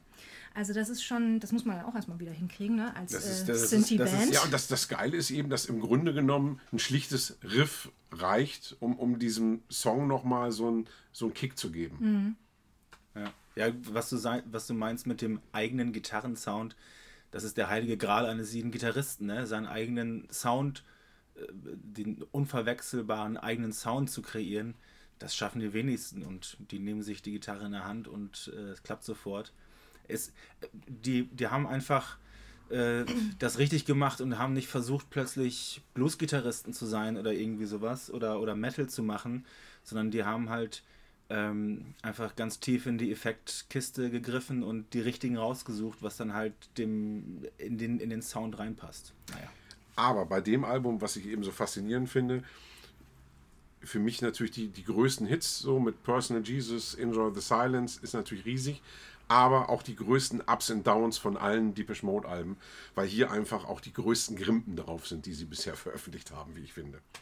Also da sind eben auch so Songs, äh, Songs drauf wie Blue Dress oder Sweetest Perfection, wo ich echt denke, also ich fand sie damals als Teenie scheiße, als sie rauskam. Oh, Da oh. war ich irgendwie 12 oder 13. Und ich denke heute noch, was zum Teufel haben die sich dabei gedacht? Das ist einfach scheiße. Theresa ruck, rückt auf dem Stuhl hin und her. Also Blue Dress ist äh, tatsächlich ein Song, der kann weg. Das muss ich sagen. Der kann weg. Äh, den brauche ich auf dem Album nicht. Put it on! Das, das, das brauche ich nicht. Aber Sweetest Perfection, das kannst du mir nicht wegnehmen. Das finde ich gut. Nee, kannst du haben. Das finde ich gut. Kannst du, kannst du behalten. Also ich, ich kein Problem. aber, aber die, die, dieser Verlauf von den Songs, der Das- das- gibt dir dann auch eben genau diese Höhen. Also du kriegst immer mal wieder eine Pause. Also ich finde schon mit World in My Eyes zu starten, da habe ich nur hinten dran wieder geschrieben, sexy. Es Ja. gibt ganz, ganz viele Songs, wo ich einfach nur hinten dran schreiben kann, sexy, weil es Ja. anderen Begriff gibt es dafür nicht. Ähm, dann kommt Personal Jesus. Ähm, der, ja, das ist auch Also wenn, wenn World in My Eyes sexy ist, dann ist das purer Sex, das, das Ding. Das, das ist, ähm, also die lassen sich ja auch generell sehr, sehr wenig in die Karten gucken, was eigentlich die Inspiration für ihre Songtexte und sowas ist. Die lassen da immer sehr viel Interpretationsspielraum, damit das für uns alle auch funktioniert. Da gibt es aber tatsächlich mal wirklich einen Punkt, äh, wo Martin Elgore, ich werde das jetzt jedes Mal so sagen, da ist was angerichtet, äh, wirklich mal hat äh, tiefer blicken lassen. Und ähm, da ist die Inspiration äh, ein Buch von Priscilla Presley, Elvis and Me. Und Personal Jesus geht eigentlich darum, um die Abhängigkeit in einer Beziehung. Wenn jemand dein persönlicher Star ist und den du so anhimmelst. Also auch da, die haben ja insgesamt, um mal nochmal einen großen Bogen zu spannen, habe ich aber heute noch nicht oft genug gemacht, diese Sex ist bei denen ja auch nicht einfach nur Sex. Das ist nicht einfach nur Pleasure, das ist immer Pleasure with Pain. Ähm, anders also es gibt, das ist immer so ganz, ganz eng miteinander verwoben und äh, das ist, das zieht sich durch alles durch. Ähm, auch in Enjoy the Silence, da wird auch immer relativ deutlich gemacht, was man heute eigentlich nicht mehr so macht. Ne? Man unterhält sich in Beziehungen ja sehr viel miteinander und spricht über Probleme und da sagen die ganz klar, ja, words can only do harm. Also enjoy the silence, redet doch nicht so viel darüber. Also das ist eigentlich die Aussage, die da so ein bisschen hintersteht. Und wir haben, wir haben ja über Gitarrensounds gesprochen, darauf wollte ich eigentlich hinaus. Ich weiß gar nicht, wie, wie ich den Faden verlieren konnte. Aber einfach, weil es über das Album halt so viel zu sagen gibt, was die Zuschauer jetzt nicht sehen. Ich trage ein Violator-Shirt. Also von der Seite her war mein Protest natürlich jetzt zu erwarten an der Stelle und auch äh, die beschleunigte Sprache, die sich jetzt hier so ein bisschen einstellt. ähm, Enjoy the Silence. Ähm, große Diskussion innerhalb der Band, weil der Gitarrensound war jetzt nicht durchweg beliebt. Ähm, es gab Leute, die hatten da so ein bisschen ihre Probleme mit. Ganz speziell Martin Al Gore, der gesagt hat, oh, als aus der Harmonium-Version, die ich übrigens furchtbar langweilig finde und Ja. ich auch nicht weiß, warum das irgendjemand geil findet da draußen, äh, gesagt wurde, spiel das Riff nicht mit dem Synthi, sondern mit der Gitarre, hat er gesagt, auf dem Album sind zu viele Gitarren. Ich möchte das nicht auf einer Gitarre spielen. Und das hat wirklich die Überzeugungsarbeit von der gesamten Band gebraucht und Flood, dem Produzenten, der gesagt hat, nein, du spielst dieses Riff mit der Gitarre. Und du meintest noch, Lars, das ist aber auch eigentlich was, was grundsätzlich für einen Synthi Für mich, für mich klingt das so, das, das, das, das ist auf alle Fälle eine Tonfolge. Da würde da würd ich als Gitarrist, würde ich das, würde mir das so nicht aus der Hand kommen. Ne? Das ist ja manchmal auch einfach dem Instrument geschuldet, wie man es bedient. Und für mich ist das ein typisches, ein typischer Sinti-Lauf. Aber das ist, äh, das ist dann halt auch viel Spekulation. Ne? Spekulatius. Nee, ich finde tatsächlich die, die Albumversion gerade von Enjoy the Silence und auch von Policy of Truth, so mit diesen Ausläufern hinten, finde ich einfach so gigantisch. Ähm, weswegen ich auch schwierig finde, da die, die, die Single-Version oder die Maxi-Version so abzufeiern, weil das, das ist einfach ein Gesamtkunstwerk so. Ist dann scheißegal, ob dann noch ein Bluegrass danach kommt. Also. Ja, äh, Album endet aber ähm, mit einem auch wieder ganz starken Song, wie ich finde, Clean. Oh, ihr schüttelt, ihr schüttelt den Ginger. Ja, das mal. ist zum Beispiel so ein Song, den fand ich damals auch nicht geil, aber mittlerweile einfach, weil der so, der hat einfach so herrliche Sounds. Und er ist eigentlich total zynisch. Ja, Er ist total zynisch. Es, es ist äh, I'm clean, the cleanest I've been. Ja. Das wird da drin gesungen. Und Drogen haben bei Depeche Mode schon immer eine Rolle gespielt. Aber ab dann wurde das wirklich ein existenzielles Problem für die Band. Und das ist eigentlich krass, mit so einem Song das Album zu beenden, ähm, und die, die härteste Phase einzuläuten. die ja auf diese Band äh, zugekommen ist. Ja. So, Apropos. darauf erstmal Prost, ne? Ja, erstmal hier eine Runde Drogen. Schön clean hier. Ja.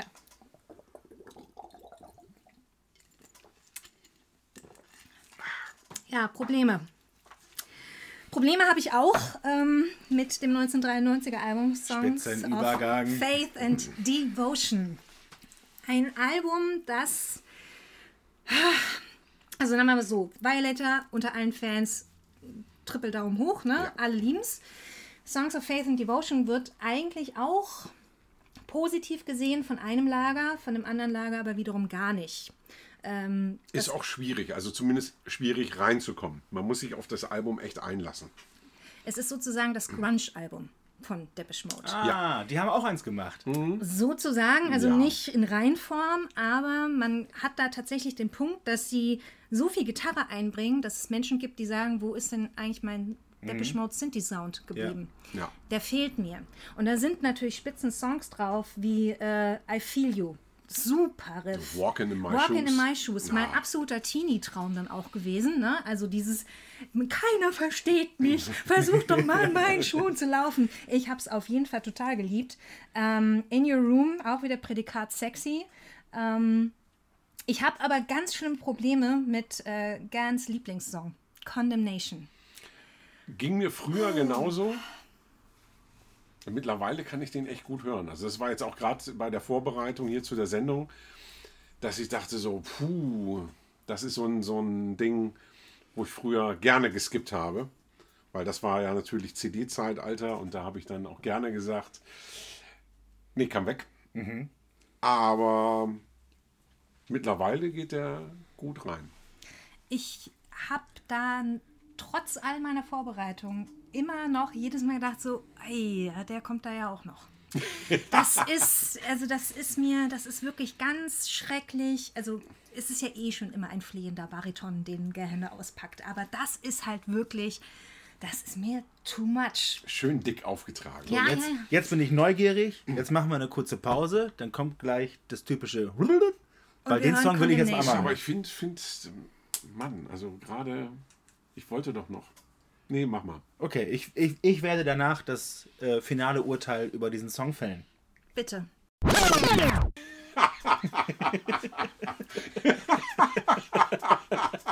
Sei es die Band. Die, Ja, Das ist super. Super, Herr Rempe, Ihr Urteil. Herr Rempe, Ihr Urteil. Ja, das, äh, puh, das ist ganz schön viel. Pathos, sag Boah, es. ja, das ist, ist äh, Angst vor Kitsch haben sie nicht. Nee. Nee, das Ja, guck mal, so, so schlimm finde ich es nicht. Also ich meine, natürlich trägt Dave dick auf, aber dies, dieser Gospelchor dazu, den finde ich einfach super. Meine Entscheidung fällt auf nicht hörbar. Ja, komm, hier nehmt ihr doch euer Sweetest Perfection und äh, ich krieg Condemnation. Dann sind wir quitt. Werden wir uns da einig? Jo, Da sind wir uns klar. einig, da kann ich mit leben. Das Ding ist, ich kann halt auch Condemnation tatsächlich nicht losgelöst von der Live-Version ähm, wahrnehmen. Einfach, ich habe es eben kurz erzählt, wenn wir das gehört haben. Ich hatte eine gerippte Version von Songs of Faith and Devotion. Die war komplett zerrüttet, zerschnitten, katastrophal. Das heißt, wenn ich Songs of Faith and Devotion hören wollte, dann habe ich das äh, mit dem Live-Album gemacht. Und da sind die Drogenprobleme von Gern halt einfach wirklich existenziell bedrohlich. Insgesamt, die Band ist wirklich nicht gut drauf. Martin Al Gore hat äh, Alkoholprobleme. Hey, Moment, Moment, Moment. Wer? Martin Al Gore hat Alkoholprobleme. Naja, mir war das L jetzt nicht, doll Nicht deutlich betont, genug. aber. Ach, du Krebs. mein Hey, komm, ey, also ich bin da jetzt in der Sendung nicht so drauf rumgeritten, aber Ja, aber, aber das finde ich cool. Das, das finde ich zum Beispiel cool. Das ist, das ist etwas, was ich auch gerne mal machen würde. So, Alkohol. Äh, nee, nee, nee, so, so, so so, verdruckt so. so richtig, so richtig Heroin und dann irgendwann da liegen so und das ist schon ziemlich cool. Mit so einer Whiskyflasche und die Spritze noch im Arm so. Naja, also wir, wir, wir kommen jetzt hier tatsächlich Und dann an. werde ich wieder auf die Bühne geschoben und, und alle applaudieren mir zu und, und ich denke die ganze Zeit, das Konzert ist schon vorbei. Obwohl ich mir den Soundcheck gemacht habe. Super geil. Oh Gott, und oh und schmeiß dann nach dem Soundcheck auch mein Plektrum so in die leere Halle. Naja, gut, dann äh, kannst du dann wahrscheinlich dann im, im Jahr drauf dann auch deinen Suizidversuch dann überleben und äh, noch ein Jahr später dir einen schönen Speedball reinknallen und bis zwei Minuten klinisch tot. Richtig, das Suizidversuch, nicht cool. Speedball, bin ich bei. Was im Grunde wow, genommen auch ein. Suizidversuch ist. Ja, das war, das war ein Suizidversuch, sagt er ja äh, äh, tatsächlich selber. Er wollte in dem Augenblick sterben.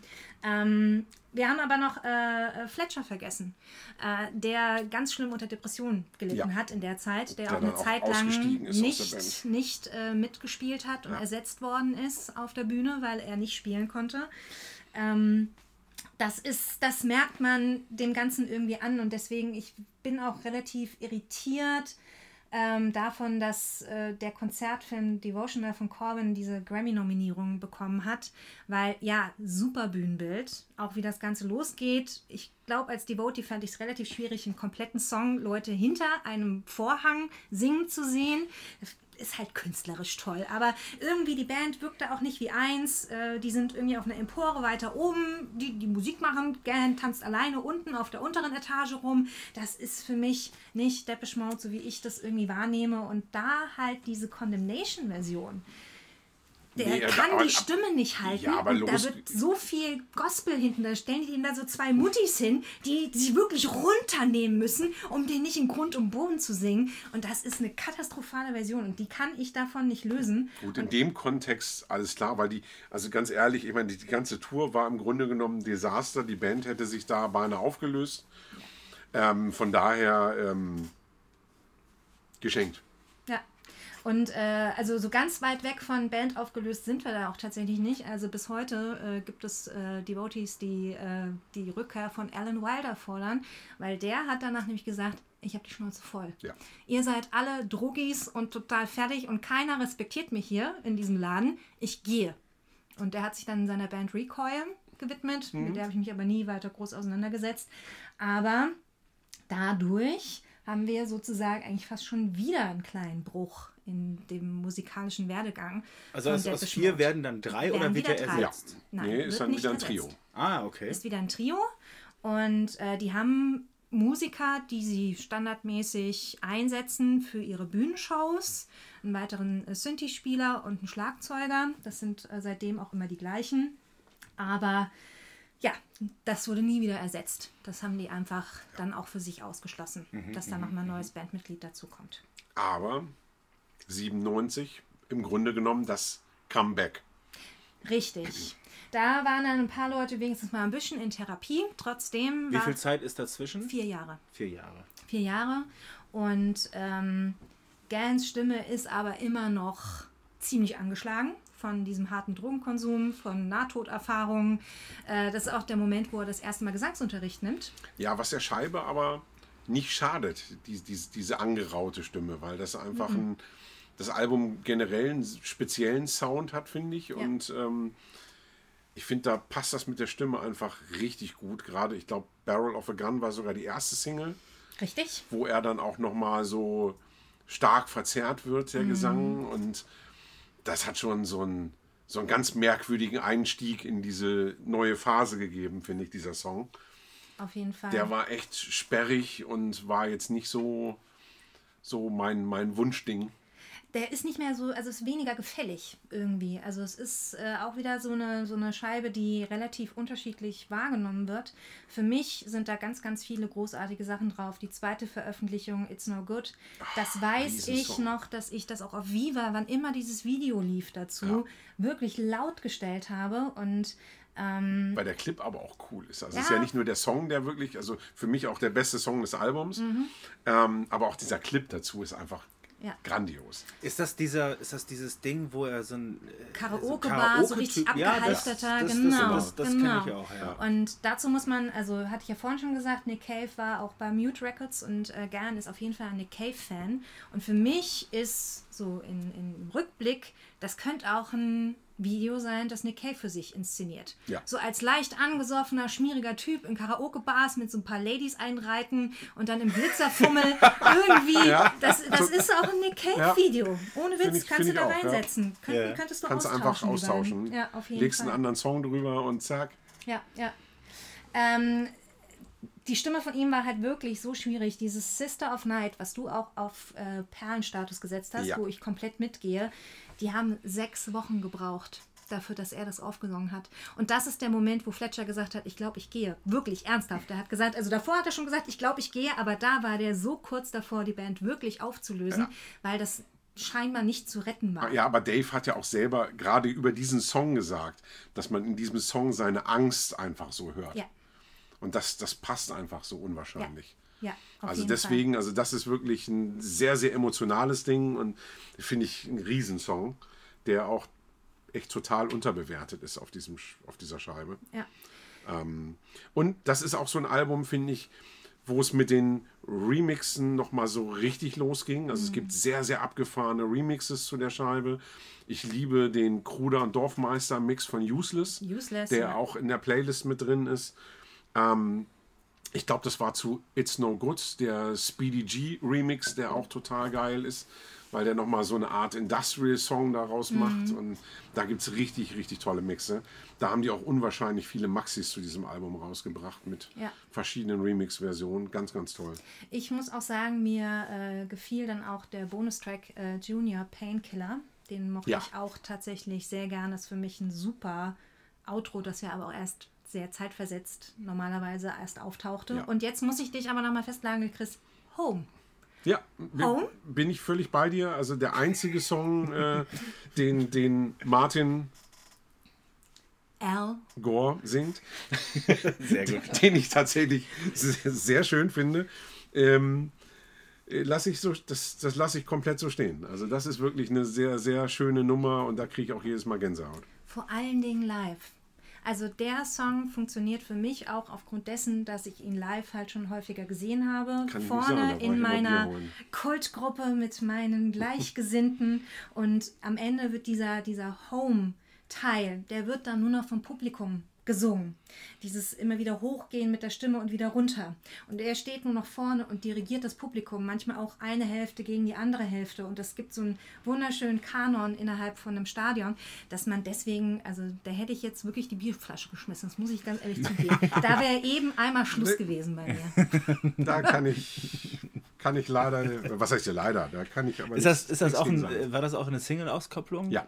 Dann ist das, dann ist das, dann, dann kenne ich den Song. Ja, gut, okay. Nee, der ist wirklich schön. Ja. Dann habe ich den sogar im Ohr gerade. Ja. Da, da gehe ich mit. Ja. Das ist sehr, sehr gut. Genau. Danach haben sie einmal wieder so einen Single-Sampler rausgebracht. Das ist ja, um nochmal die Erinnerung zu bringen, der Startpunkt von mir gewesen. Und äh, ja, jetzt bewegen wir uns endlich aus der Vergangenheit sozusagen raus in meine musikalische Zukunft, wie ich dann eigentlich mit Depeche Mode im Heimlichen groß geworden. Und das ist äh, das Exciter-Album. Das war das erste. Heavy Metal Maniac! Geil, Exciter, ey. Als ich die zum ersten Mal gesehen habe, Ramke hat mir die gezeigt, unser Keyboarder. Ey, Lars, du musst unbedingt mitkommen. Das ist so primitiv, das findest du richtig geil. Und das, und, äh, also das, hat, das hat voll funktioniert. Das finde ich gut, dass es da eine Verbindung gibt. Ja, schau an. Zurück zu Und ich glaube auch tatsächlich, ich glaube auch tatsächlich, dass diese Band die Inspiration für dieses Album war. So. Hm. Meine Güte, hätte ich auch nur den Hauch einer Ahnung, wovon ihr sprecht.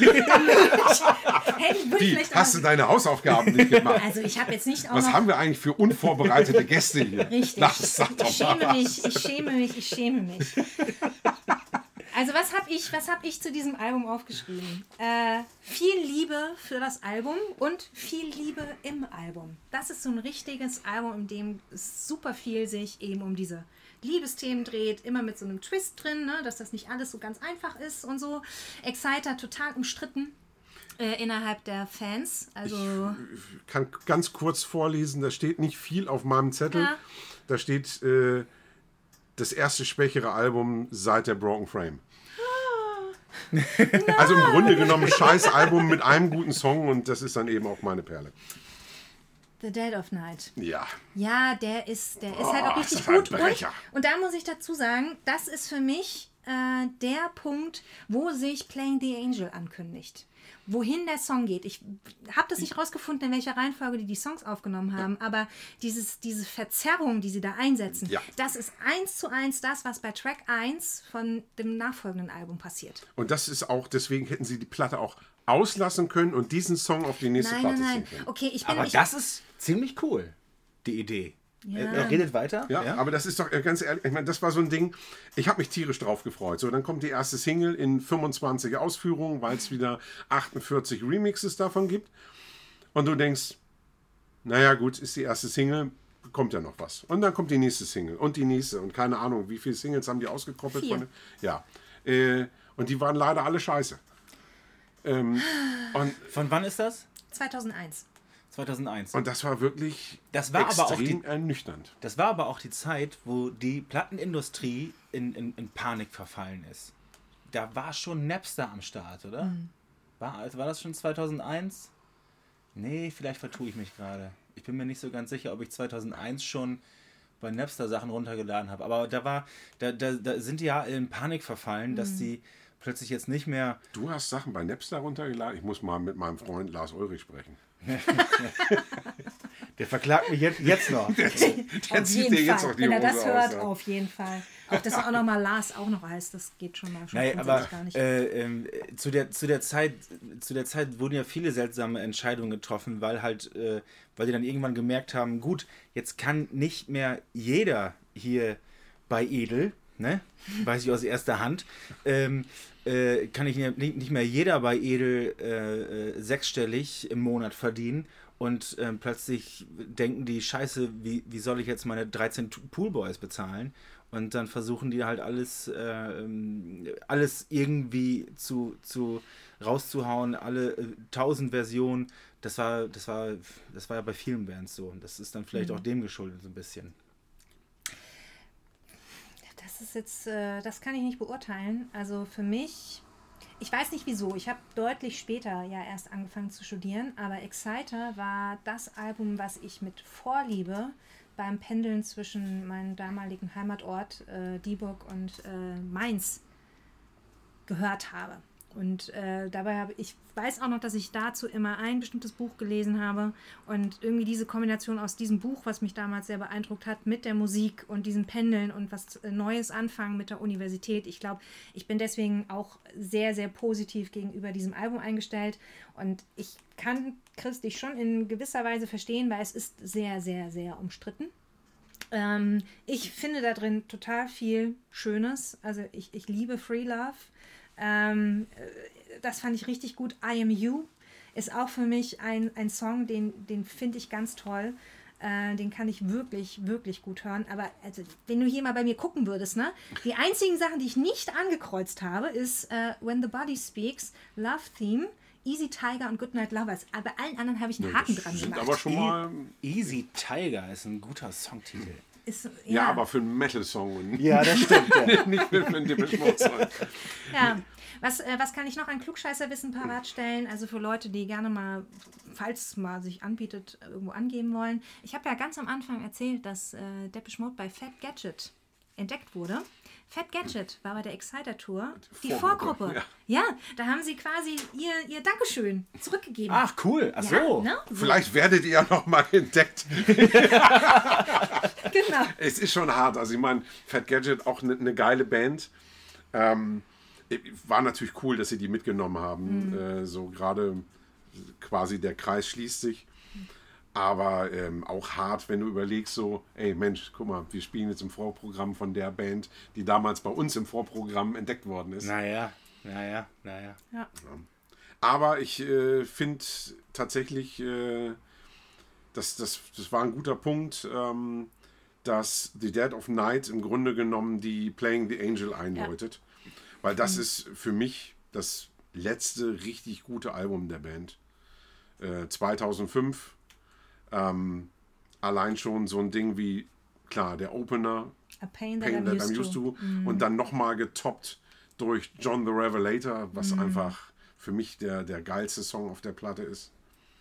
Da war es eben auch wieder schwer, so ein bisschen ähm, äh, quasi so einen Geheimtipp rauszusuchen, weil sie da auch viel ausgekoppelt haben, auch nicht unbedingt gute Songs immer ausgekoppelt haben, abgesehen von den beiden, die ich gerade schon genannt habe. Aber äh, Sinner Me ist einfach auch so ein Song, ich finde, der ist einfach auch Dave so auf den Leib geschrieben. Das auf jeden Fall. Ich finde find den Untertitel von dem Album äh, ganz interessant. Steht auf dem Sleeve. Pain and Suffering in Various Tempos. Also das, das fasst das Album tatsächlich auch wirklich richtig gut zusammen. Ja. Also ähm, da ist auch wieder viel Liebe drin, ähnlich wie bei Exciter, aber noch viel, viel mehr Schmerz. Und äh, das macht es sehr, sehr interessant. Ähm, Insgesamt muss man auch an der Stelle sagen, war Martin Al Gore die ganze Zeit der Hauptsongwriter von äh, der Band. Ähm, Dave ist aber dann ein bisschen auf den Geschmack gekommen und will auch Songs hinzufügen. Und Playing the Angel ist das erste Mal, dass er auch Songs auf der Platte unterbringt. Und nicht nur das, sondern ähm, das auch ausgekoppelt wird. Also Suffer Well, auch Ja. ein ganz, ganz starker Song, ist Daves erste äh, Song, der auf einer Platte erscheint und auch ähm, ausgekoppelt wird als Single. Ach was, der hat vorher überhaupt nicht. Also, wobei, wobei ich tatsächlich sagen muss, ähm, äh, das, das ist ja bei denen wirklich sehr unterschiedlich. Der eine sieht gut aus, der andere schreibt gute Songs. Ähm, weil Dave, also auch, auch wenn er. Wie bei Monatlas. Äh, äh, es ist wirklich, ich, ich vergöttere Dave, aber seine Songs sind jetzt nicht unbedingt der Knaller. Ja, an der Stelle noch nicht, aber die geilen Songs, die wachsen, finde ich, auf den späteren Alben. Die haben mehr, also die gefallen mir mehr als das, was bei Playing the Angel irgendwie Naja, das, das Schlimme ist ja einfach, dass danach kein gutes Album mehr kommt. Also ist. Nee, nee, Moment. Ist Wir entfernen, wir entfernen Chris jetzt, kommt- aus jetzt- diesem kommt mal- Podcast. Jetzt, jetzt, jetzt, jetzt, Also, So. du hast ja. es knistert. Du hast ja vorhin schon angesprochen, so diese, diese Live-Releases, ähm, die sie quasi zu den jeweiligen Touren verkauft haben, so als Special. Habe ich mir bei der Playing the Angel Tour, weil da war ich im Weserstadion in Bremen, da gab es dann eben auch diese CD zu kaufen, habe ich mir geholt. Ähm, und dann können wir jetzt eigentlich Feierabend machen, weil Und wann war das? In welchem Jahr? äh, äh, 2004 war das. Du warst 2004 Das im, kann nicht auf dem sein. Fünf, Heiligen nee, Ra 2005. Oder Entschuldigung. sechs, eher 2006. Da war ich auf dem, stimmt, auf dem Heiligen Rasen, ja. Ja, Ähm, ja, das, war auch, also das, war die, das war ja auch die richtig gute Zeit. Egal, egal. Okay, ab hier wird der Spirit in Podcast the Forest habe ich ja schon erwähnt, äh, ein paar Mal als, als Live-Album. Ähm, das war's. Äh, Unterstehen Sie sich. So, ab jetzt ist das mein Podcast und ich rede hier weiter. So, Sounds of the Universe, 2009 rausgekommen. Deswegen wichtig für mich, einmal aus dem Grund, dass ich da Leute kennengelernt habe, mit denen ich Depeche Mode feiern kann. Erste Tour, auf der ich war. Natürlich bin ich ein bisschen positiv eingefärbt, kann ich, kann ich mit leben mit dem äh, Thema. Ich habe als gute Songs angekreuzt. Passen Sie auf, es sind nämlich eine Menge. In Chains, Wrong, In Sympathy, Come Back, Miles Away, Schrägstrich, The Truth Is und Corrupt. So. Und zu keinem dieser Songs können Sie feiern, meine Damen und Herren. Das ist dann schon wieder die Kunst. Also, mag- was Es- waren es- für Drogen im Spiel? Äh, äh, es, es, Alex.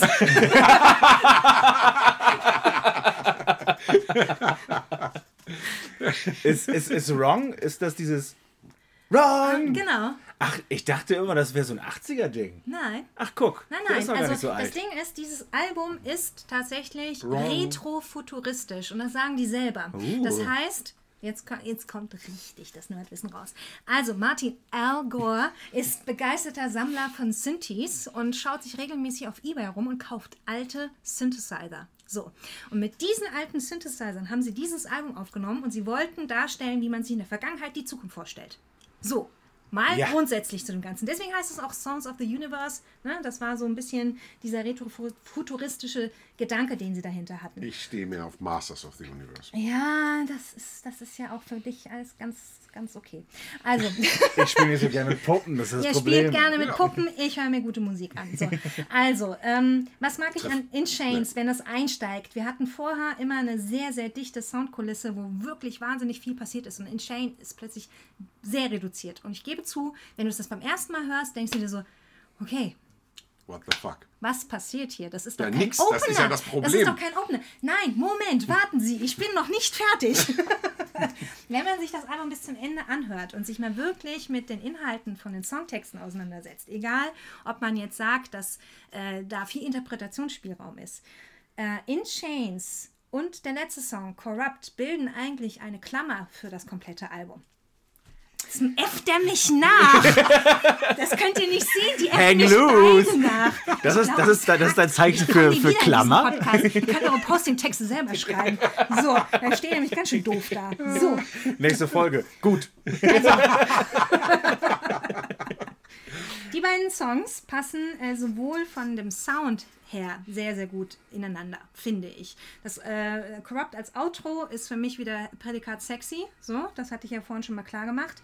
Und im ersten Song geht es bei In Chains um die Sehnsucht nach einer Frau und wie sie einen in Ketten legt. Ne? So. Und Corrupt ist genau das Gegenspiel. Da geht es darum, wie I can corrupt you with a little finger.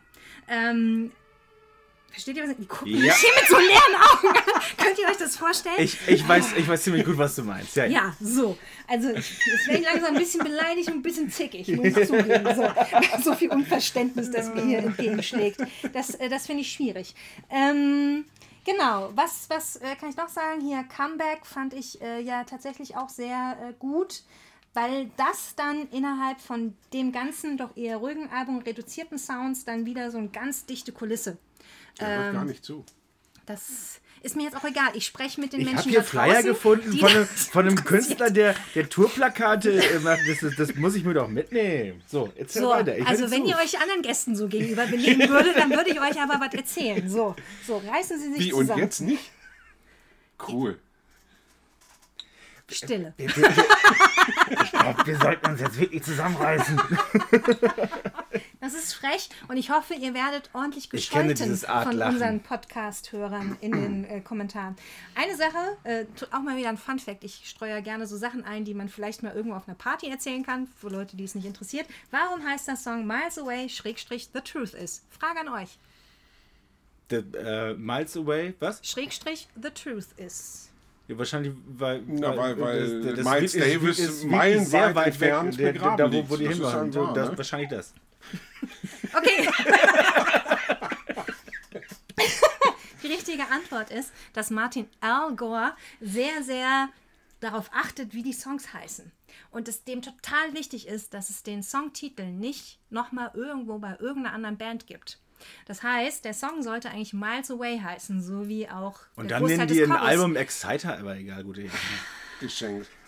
Naja, auf jeden Fall da äh, äh, hat er Martin Al Gore beim Googlen offensichtlich rausgefunden. Madonna hat einen Song rausgebracht, der heißt Miles Away, also können wir das nicht so nennen. Und deswegen wurde äh, in letzter Minute der Song umbenannt in Miles Away, Away Schrägstrich, The Truth Is. Ach, Ja, Ist Madonna schuld. Madonna ist schuld, dass äh, der komplizierte Song auch nochmal einen kompliziert langen Namen hat. Das, dann macht das ja auch Sinn irgendwie, ne? So ein bisschen. Ich weiß jetzt gar nicht, wie ich weitermachen soll. Ihr seid sowieso schon irgendwie. Äh, Ja, wir sind, so, raus. wir, sind, so, Nö, nö, wir, wir also sind so ein bisschen, ich bin so ein bisschen, ne? Also, was haben wir denn noch? Na, wir. Meine Güte.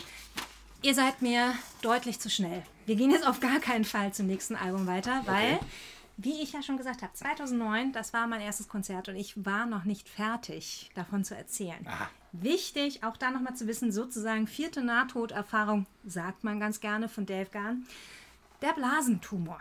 Und ich hatte Tickets gekauft. Wir erinnern uns, Front of Stage, Frankfurt. Und dann wurden Konzerte abgesagt, weil er war plötzlich krank. Und wir wussten nicht mal, ob der jetzt wirklich auftreten wird. Zum Glück ja wieder. Also Leipzig war, glaube ich, das, das erste Konzert wieder, wenn ich mich nicht vertue, wo er wieder eingestiegen ist. Und ihr müsst euch das jetzt vorstellen. Ich von 12 bis 24, Depeche Mode am Leben und Lieben. Aber nur peripher, nur Videos, nur Ja. Aufnahmen. Und ich gehe zu meinem ersten Konzert und bin aufgeregt wie Sau, weil da kommt jetzt jemand, der hat gerade Krebs. Ja. Was, was erwartet mich da jetzt? So. Und dann setzt er ein und er schafft den, den Einstieg nicht in den Song. Er versammelt den ersten Ton. Und ich habe mir wirklich gedacht, so, scheiße, ich habe 120 Euro dafür bezahlt, dass ich einem Krebskranken beim Sterben auf der Bühne zugucken muss. so, Das, äh, eigentlich, die, aber die, die Story ist gut, ja. aber es war, es war wirklich, also auch im Publikum war da irgendwie so eine Unruhe drin, weil Ja. viele haben ja drauf gewartet und wussten, dass der jetzt gerade tatsächlich irgendwie krank ist. Ich meine, Chemo und sowas brauchte der nicht, aber die OP war jetzt auch nicht ohne. Ne? Deswegen wurden ja viele, viele Konzerte postponed. Wie ich ja schon gesagt habe, es hat mich wahnsinnig beeindruckt und dazu eben geführt, habe ich ja ganz am Anfang mal erzählt, dass ich in demselben Jahr noch zum zweiten Depeche Mode Konzert gegangen bin. Hallentour. Wo ich meinen ersten richtig Hardcore-Devotee-Check abgekriegt habe. ähm, aber vorhin schon gesagt, das war in Stuttgart im Januar und ich bin da mit meinen beiden Freundinnen aus dem Studium wieder hingefahren. Am Abend vorher schon, haben da irgendwo in einer ganz billigen Pension übernachtet. Man hatte ja kein Geld, ne? Front of Stage Karten konnte man nicht kaufen. Wir wussten aber, wir müssen nach vorne. So. Ich uns mit einem Auto da irgendwie runtergekarrt, ähm, hab uns ja dann zu der Halle gefahren. Auf dem Parkplatz war natürlich nichts los, stellte sich hinterher als sehr positiv raus, weil wir waren so früh da, dass man für den Parkplatz nicht zahlen musste. die haben erst deutlich später da Leute hingestellt, die kassiert haben. Und um 10 Uhr standen wir also im Schnee auf einer Eisplatte vor dieser Halle. Ähm, und wir waren nicht die Ersten. Wir waren nicht die Ersten. okay. Die waren auch diejenigen, die uns diesen Devotee-Check irgendwie abverlangt haben. Und ja, von 10 bis 18 Uhr standen wir vor dieser Halle. Keine Toilette in der Nähe. Äh, war eine Aral-Tankstelle anderthalb Kilometer weg. Das heißt, man ist in Schichten auf Toilette gegangen. Irgendwann haben die Leute aber bei der Aral irgendwie festgestellt, so, Alter, die kommt jetzt hier schon zum fünften Mal zum Pinkel vorbei, die muss jetzt auch was kaufen, was den ganzen Prozess natürlich jetzt nicht unbedingt verbessert hat. ähm, und ab 15 Uhr konnte man sich da auch nicht mehr wegbewegen. Also dann war wirklich so viel Menschenmassen vor dem Stadion, dass auch nicht mehr auf Toilette gehen irgendwie. Äh, Du Heiland, ey. Richtig. Und äh, äh, sorry, Mom, äh, ich habe gesagt, das war alles ganz problemlos und total cool, aber ich gestehe jetzt öffentlich, ähm, ich hatte danach ungefähr ein halbes Jahr lang kein Gefühl in meinem rechten großen Zeh, weil ich mit dem fast abgefroren Messner. habe. fast abgefroren habe, weil ich in Stuttgart vor der Porsche Arena im Schnee stand für Depeche Mode. Aber ich habe es in die erste Reihe geschafft. Es gibt ein sehr schönes Bild von mir, wie ich sehr, sehr glücklich aussehe, wo mir scheißegal ist, dass mir jeder Knochen im Leib wehtut. Und Ja, ich das hast uns du mir mal gezeigt. Das, mitten in der Nacht noch wieder zurück nach Mainz fahren musste. Es war es komplett wert. Und das äh, erklärt eigentlich auch diese, diese Energie, die Dave Gahan bis heute auf die Bühne bringt. Auch die anderen Touren, die ich mir danach natürlich jede einzelne angeguckt habe. Ähm, du, du kriegst das, was du erwartest. Und der labert dich nicht zu. Er interagiert aber genau richtige Menge mit Ja. dem Publikum, dass du irgendwie involviert bist, dich aber auch nicht dosiert. verarscht fühlst. Nee. Ne, so, you're a Ah, ja, beautiful ich- Publikum. ja, ja, Ihr seid the best in the world. Das, das glaube ich den Leuten da oben ja auch nicht mehr. Die wissen ja nicht mal, wo sie gerade spielen. Ja. Ne? So, gerade wenn sie irgendwo äh, unterwegs sind, wo sie sonst nicht touren. Und er ist einfach nur immer so auch mal mit einer einzelnen Person. Also der sucht auch wirklich den Blickkontakt. Ich bin der festen Überzeugung, Dave Gern hat mich mal angeschaut, ist klar, ne? So wie alle anderen. Ja. Also das kriegt er hin. Jeder im Publikum hat das Gefühl, Dave hat ihn oder sie persönlich angesehen. Das Das, das, das ist So-. Sowas wirkt auch sehr irritierend, wenn man sowas dann ruft Was kann ich mich gut daran erinnern, als äh, Hollywood Vampires im äh, Stadtpark gespielt haben mit äh, Johnny Depp und äh, vor mir so ein Pulk kreischender Mädels und er guckt so ins Publikum und zeigt in unsere Richtung und ich so, oh mein Gott, er hat mich angesehen. Das ist gut. Da haben mich viele kleine Mädchen sehr böse angeguckt. Und so ungefähr stelle ich mir das bei Dave auf. Ja, so ist es auch. So ist es auch tatsächlich. Auf jeden Fall. Gut, kommen wir Das zum... hatte ich mal bei Henry Rollins, aber ich habe in einer, ich hab in einer äh, gelben Regenjacke äh, getanzt, wo äh, in dem Augenblick auch nicht viel los war vor der Bühne und er hat in meine Richtung gezeigt. Dass, äh, ich, bin mir, ich bin mir Aber ich glaube, wenn du da sicherer. Aber ich glaube, wenn du da genauso gesagt hättest, er hat mich angesehen, hättest du wahrscheinlich eher aufs Maul gekriegt. Das ist, das ist, das ist möglich, ja, ja, ja, das kann wohl sein. Und zwar von ihm. das Und ich hätte es genossen. Cool. Da sind wir bei Depeche Mode doch deutlich friedliebender unterwegs. Bei uns ist das alles mehr Liebe und vor allen Dingen Sehnsucht nach Dave. Dave, reach out and touch Dave. Richtig. So, kommen wir zum nächsten Album, das du hast, nämlich Delta Machine von 2013. So, jetzt fass in einem Satz zusammen, was, wa warum und was alles daran doof ist in deinen Augen. So, das Album. Fertig. äh, Äh, das ist ein einfach, ich meine ganz ehrlich, das, das Ding ist einfach, also alles, was nach Playing the Angel rauskam, das hat einfach keine Seele mehr. Das ist einfach unterkühlter Computerschrott. So, das ist einfach, nee. Hartes Urteil. krieg Hartes ich, Urteil. krieg ich Plack.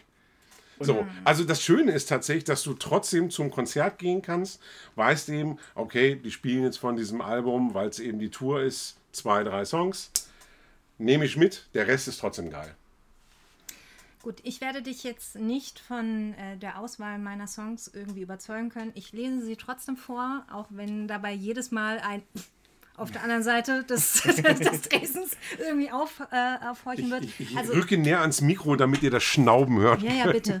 Also, Welcome to my world, Angel, Heaven, Soothe my soul und Goodbye finde ich allesamt super. Aber ganz, ganz kurzer Einwand. Also, Ganz kurz. Ganz, ganz kurzer Einwand. Also hatten wir nicht gerade das Thema, dass Martin Al, Gore nicht möchte, äh, dass die Songtitel, dass es die schon gibt. ja, ja. Wie funktioniert das bei dem, was du gerade vorgelesen hast? Das ist tatsächlich schwierig, ne? Weil Angel Heaven und so weiter, da haben wir natürlich ein paar Überschneidungen, ja. Boah, Aber, ist das einfallslos. ja, aber bei Soft Touch, Schrägstrich Raw Nerve, was ich auch in Klammern als gut gesehen habe, wegen des Oh Brother Teils, nochmal genau reinhören, der ist geil. Oh Gott, oh Gott, okay. Ja gut, aber ich will ja keine Songschnipsel, also da kann ich mir jetzt auch irgendwie eine Collage Nein, aber es gibt, doch, es gibt doch immer irgendwo einen Punkt, wo dich ein Song vielleicht noch kriegt. So, wo, wo, wo das alles irgendwie für sich einen Sinn, äh, Sinn ergibt. Und das ist bei mir bei Soft Touch Raw Nerve wirklich dieser Oh Brother Teil. Da hebt es mich einmal so aus dem Sessel raus und denke mir, ja, mag ich. Das ist doch schön. Das, ich, Ja. das, ist, doch, das ist doch gut.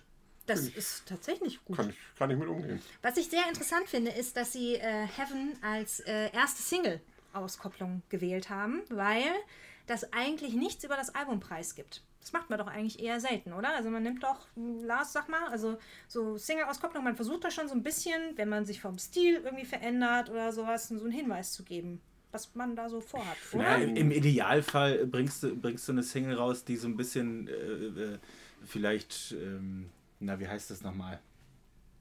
Repräsentativ Ja. für, fürs Album steht. Aber ich glaube, Depeche Mode hatte das in der Phase jetzt auch nicht mehr unbedingt nötig, ne? Da Ich, wusste, also ich wusste finde, ja ich find, der repräsentiert das Album wunderbar. Der, der ist einfach wieder. scheiße langweilig und so ist das Album auch. Also, oh, oh, äh, Ich krieg hier Chris, hol Wasser. die Hake raus. ja, komm, also mehr habe ich jetzt einfach nicht mehr zu bieten. Ich, hab, ich, ne, also ich bin schlecht vorbereitet, also muss ich es aus Prinzip jetzt einfach scheiße finden. Und Okay. Dann rede ich jetzt einfach weiter. Ich finde auf jeden Fall, Heaven ist ein absoluter Martin Al Gore Song, eigentlich. Ähm, so von, von dem Aufbau her. Ne? Auf jedem Album gibt es Martin Al Gore Songs, die sich ganz eindeutig L. unterscheiden und wo man genau weiß, das ist ein Song, der ist für ihn geschrieben worden. ne? Also er schreibt ja sowieso die Songs zum großen Teil ähm, und dann wird Aber ihm sonst entschieden, ob er er singt Dave, ja. oder ob Gand es Genau. singt. Und da finde ich es total interessant, weil Heaven ist in meinem Kopf ein Martin Al Gore Song, wird aber dann von Dave gesungen. Mhm. Und äh, das finde ich, ich verstehe jetzt noch nicht so ganz, ehrlicherweise, äh, äh, was da los ist. Die Ja, da stimmt- Kombination der Stimmen macht es dann aber, Aber da aus. stimmt doch nichts dran. Also ich meine, wenn du einen Song hast, also man, man mag ja einfach keine Songs, die für Martin Al. Gore geschrieben sind. Und äh, wenn dann Dave die jetzt auch noch singen muss, das ist ja, das ist ja ein Desaster. Ganz offensichtlich ist es ja aber nicht egal, die ganze Nummer. Und das ist ja erstmal das Wichtigste an äh, Kunst, sag ich jetzt mal, Ja, wenn, wenn man sich zumindest überstreiten kann. Ja, gut, das ist ein Argument, ja. Ja, und bei Welcome to My World, also da könnte ich jetzt, da könnte ich eine ganze Textpassage zitieren, die einfach finde ich großartig. Der Refrain, der da drin vorkommt, der, der, der baut so schön langsam aufeinander auf. Ich finde das einfach für mich. Ist das ein guter Song? Ich mag nicht alles. Es gibt viele Sachen, die ich wirklich auch wegstreichen würde, mit denen ich nichts anfangen kann. Ich bin froh, dass du wenigstens Goodbye noch ausgewählt hast für deine Playlist. Ja. Ansonsten hätten wir nämlich jetzt ansonsten ein bisschen Stress gekriegt. Ja, Also, das ist auch ein bisschen Beef hier so zum, zum Finale, Ja, ist ja auch nicht verkehrt, aber ähm, nö. Also ich meine, ich habe ja tatsächlich ganz brav von jeder Platte auch was ausgesucht. Nein, hast du nicht. Was? Von welcher habe ich denn nichts Du ausgesucht? hast vergessen, passen Sie auf, Songs of Faith and Devotion. Und wenn ich dann eine Empfehlung abgeben darf, ist What? es äh, Higher Love. Naja gut, ich habe tatsächlich aus der Phase einen Song ausgesucht. Ich habe nicht von dem Album, ich habe aus der Phase. Und zwar habe ich ähm, Death's Door. Door genommen. ja, aber das, das, da Weil musst du ist- schon Bescheid wissen. Der, das der, ja, hallo, ich meine, das ist ein Expertentalk hier.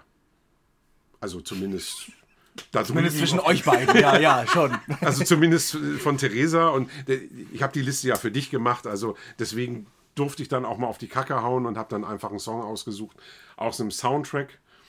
Und Ah. der Song ist aber in der Session zu ähm, Songs of Faith and Devotion geschrieben worden. ja, das stimmt. Und von daher ist das mein Song zu dem Album. Na gut. Dann nehmen wir das. Auf jeden Fall seit Delta Machine sind die äh, Jungs bei Sony Music, Columbia Records unter Vertrag. Haben also keinen Vertrag mehr mit Mute, aber sehr, sehr lange. Wenn man mal überlegt, 1981, die ganze Hochphase ne, bis treu. 2013. Das ist wirklich, äh, äh, ja, einmalig, kenne ich so nicht. Dementsprechend, wir überspringen das Live in Berlin Album. Da äh, gibt es nicht viel für mich persönlich zu, zu sagen, weil du hast schon recht, diese Live-Alben, haben sie festgestellt, verkaufen sich halt einfach gut. Ne? Das äh, wollen die Leute irgendwie hören. Ähm, kommen wir zum letzten veröffentlichten Album 2017. Mittlerweile haben die äh, Jungs einen Vier-Jahres-Rhythmus, was mich persönlich eigentlich hat hoffen lassen, dass 2021 ein neues Album rauskommt. Aber Tante Corona hat das vermutlich ein bisschen Gehe ich auch von postponed. aus, ja. Ich hoffe wirklich sehr, dass dieses Jahr sehe ich es eigentlich nicht, aber dass 2023 nochmal ein Album rauskommt. Vor allem eine Tour. Das Album ist geschenkt, aber. Weißt du doch noch gar nicht. Sei doch nicht so negativ jetzt Ja, schon. ja, also die Entwicklung ist doch eindeutig. Ja, und dann kommen sie um die Ecke und machen so ein MTV Acoustics äh, Gitarrengezupfi. Ja, vielleicht, vielleicht wenn. Äh, also Das da, wär- das da, wär- das davon ich- mal das ab. Also ähm, es ist tatsächlich, äh, ich kann mich an das Konzert von Dave äh, im Stadtpark erinnern, Mhm. wo er zu seinem Album, ich weiß nicht, die Single hieß damals Sticky Fingers. Wie ist das Album? Da ist er mit, äh, Quatsch, wie heißen die? Ich habe mich mit den Soloprojekten immer nicht so auseinandergesetzt. Das sind die äh, Imposter. Also es lief unter seinem Namen jedenfalls. Ja, also, ne? also aber, er ist ja viel aber das ist, äh, das, das war geil, das Konzert, weil ich, ich fand die Scheibe jetzt abgesehen von der ersten Single auch nicht wirklich gut. Mhm. Und er hat dann, äh, sie haben glaube ich ein oder zwei äh, Mode-Songs gespielt. Mhm. Dann sind sie von der Bühne und kamen tatsächlich mit so einem minimalistischen Set zurück und haben unplugged äh, ein Deepesh Mode Set gespielt. Und das war ziemlich geil. Also von daher. Ja, aber vielleicht findet ich sich, mit. vielleicht findet sich nochmal ein Produzent, der, die- der, der es schafft, die halt auf, der, die vielleicht so ein bisschen runterzukochen, so wie, ähm, ja, zumindest ein bisschen griffiger zu machen wieder. Also das ist einfach, es ist einfach sehr unterkühlt. Also der, der Punkt ist einfach tatsächlich, dass die, die Texte im starken Kontrast zur Musik stehen, wie ich finde. Und das ist auch, glaube ich, das, warum es bei Theresa deutlich besser funktioniert als bei mir. Weil mir die Texte, die kommen bei mir erst beim dritten oder vierten Durchlauf. Und dahin schaffen es die Alben bei mir einfach mhm. schon gar nicht, weil sie mich musikalisch null packen. Wirklich, und ich ja. glaube einfach, wenn du, wenn du dich schneller mit den Texten beschäftigst, dann wirkt so ein Song auch gleich ganz anders auf dich. Mhm. Das ist wirklich gut möglich. No. Also bei Spirit gebe ich dir aber recht, das war ein Album für mich, wo ich mich einfach gefreut habe, dass es rauskommt, weil da gebe ich dir recht, dieses Gefühl von, dann wird es eine Tour geben, äh, da auf jeden Fall immer mitschwingt.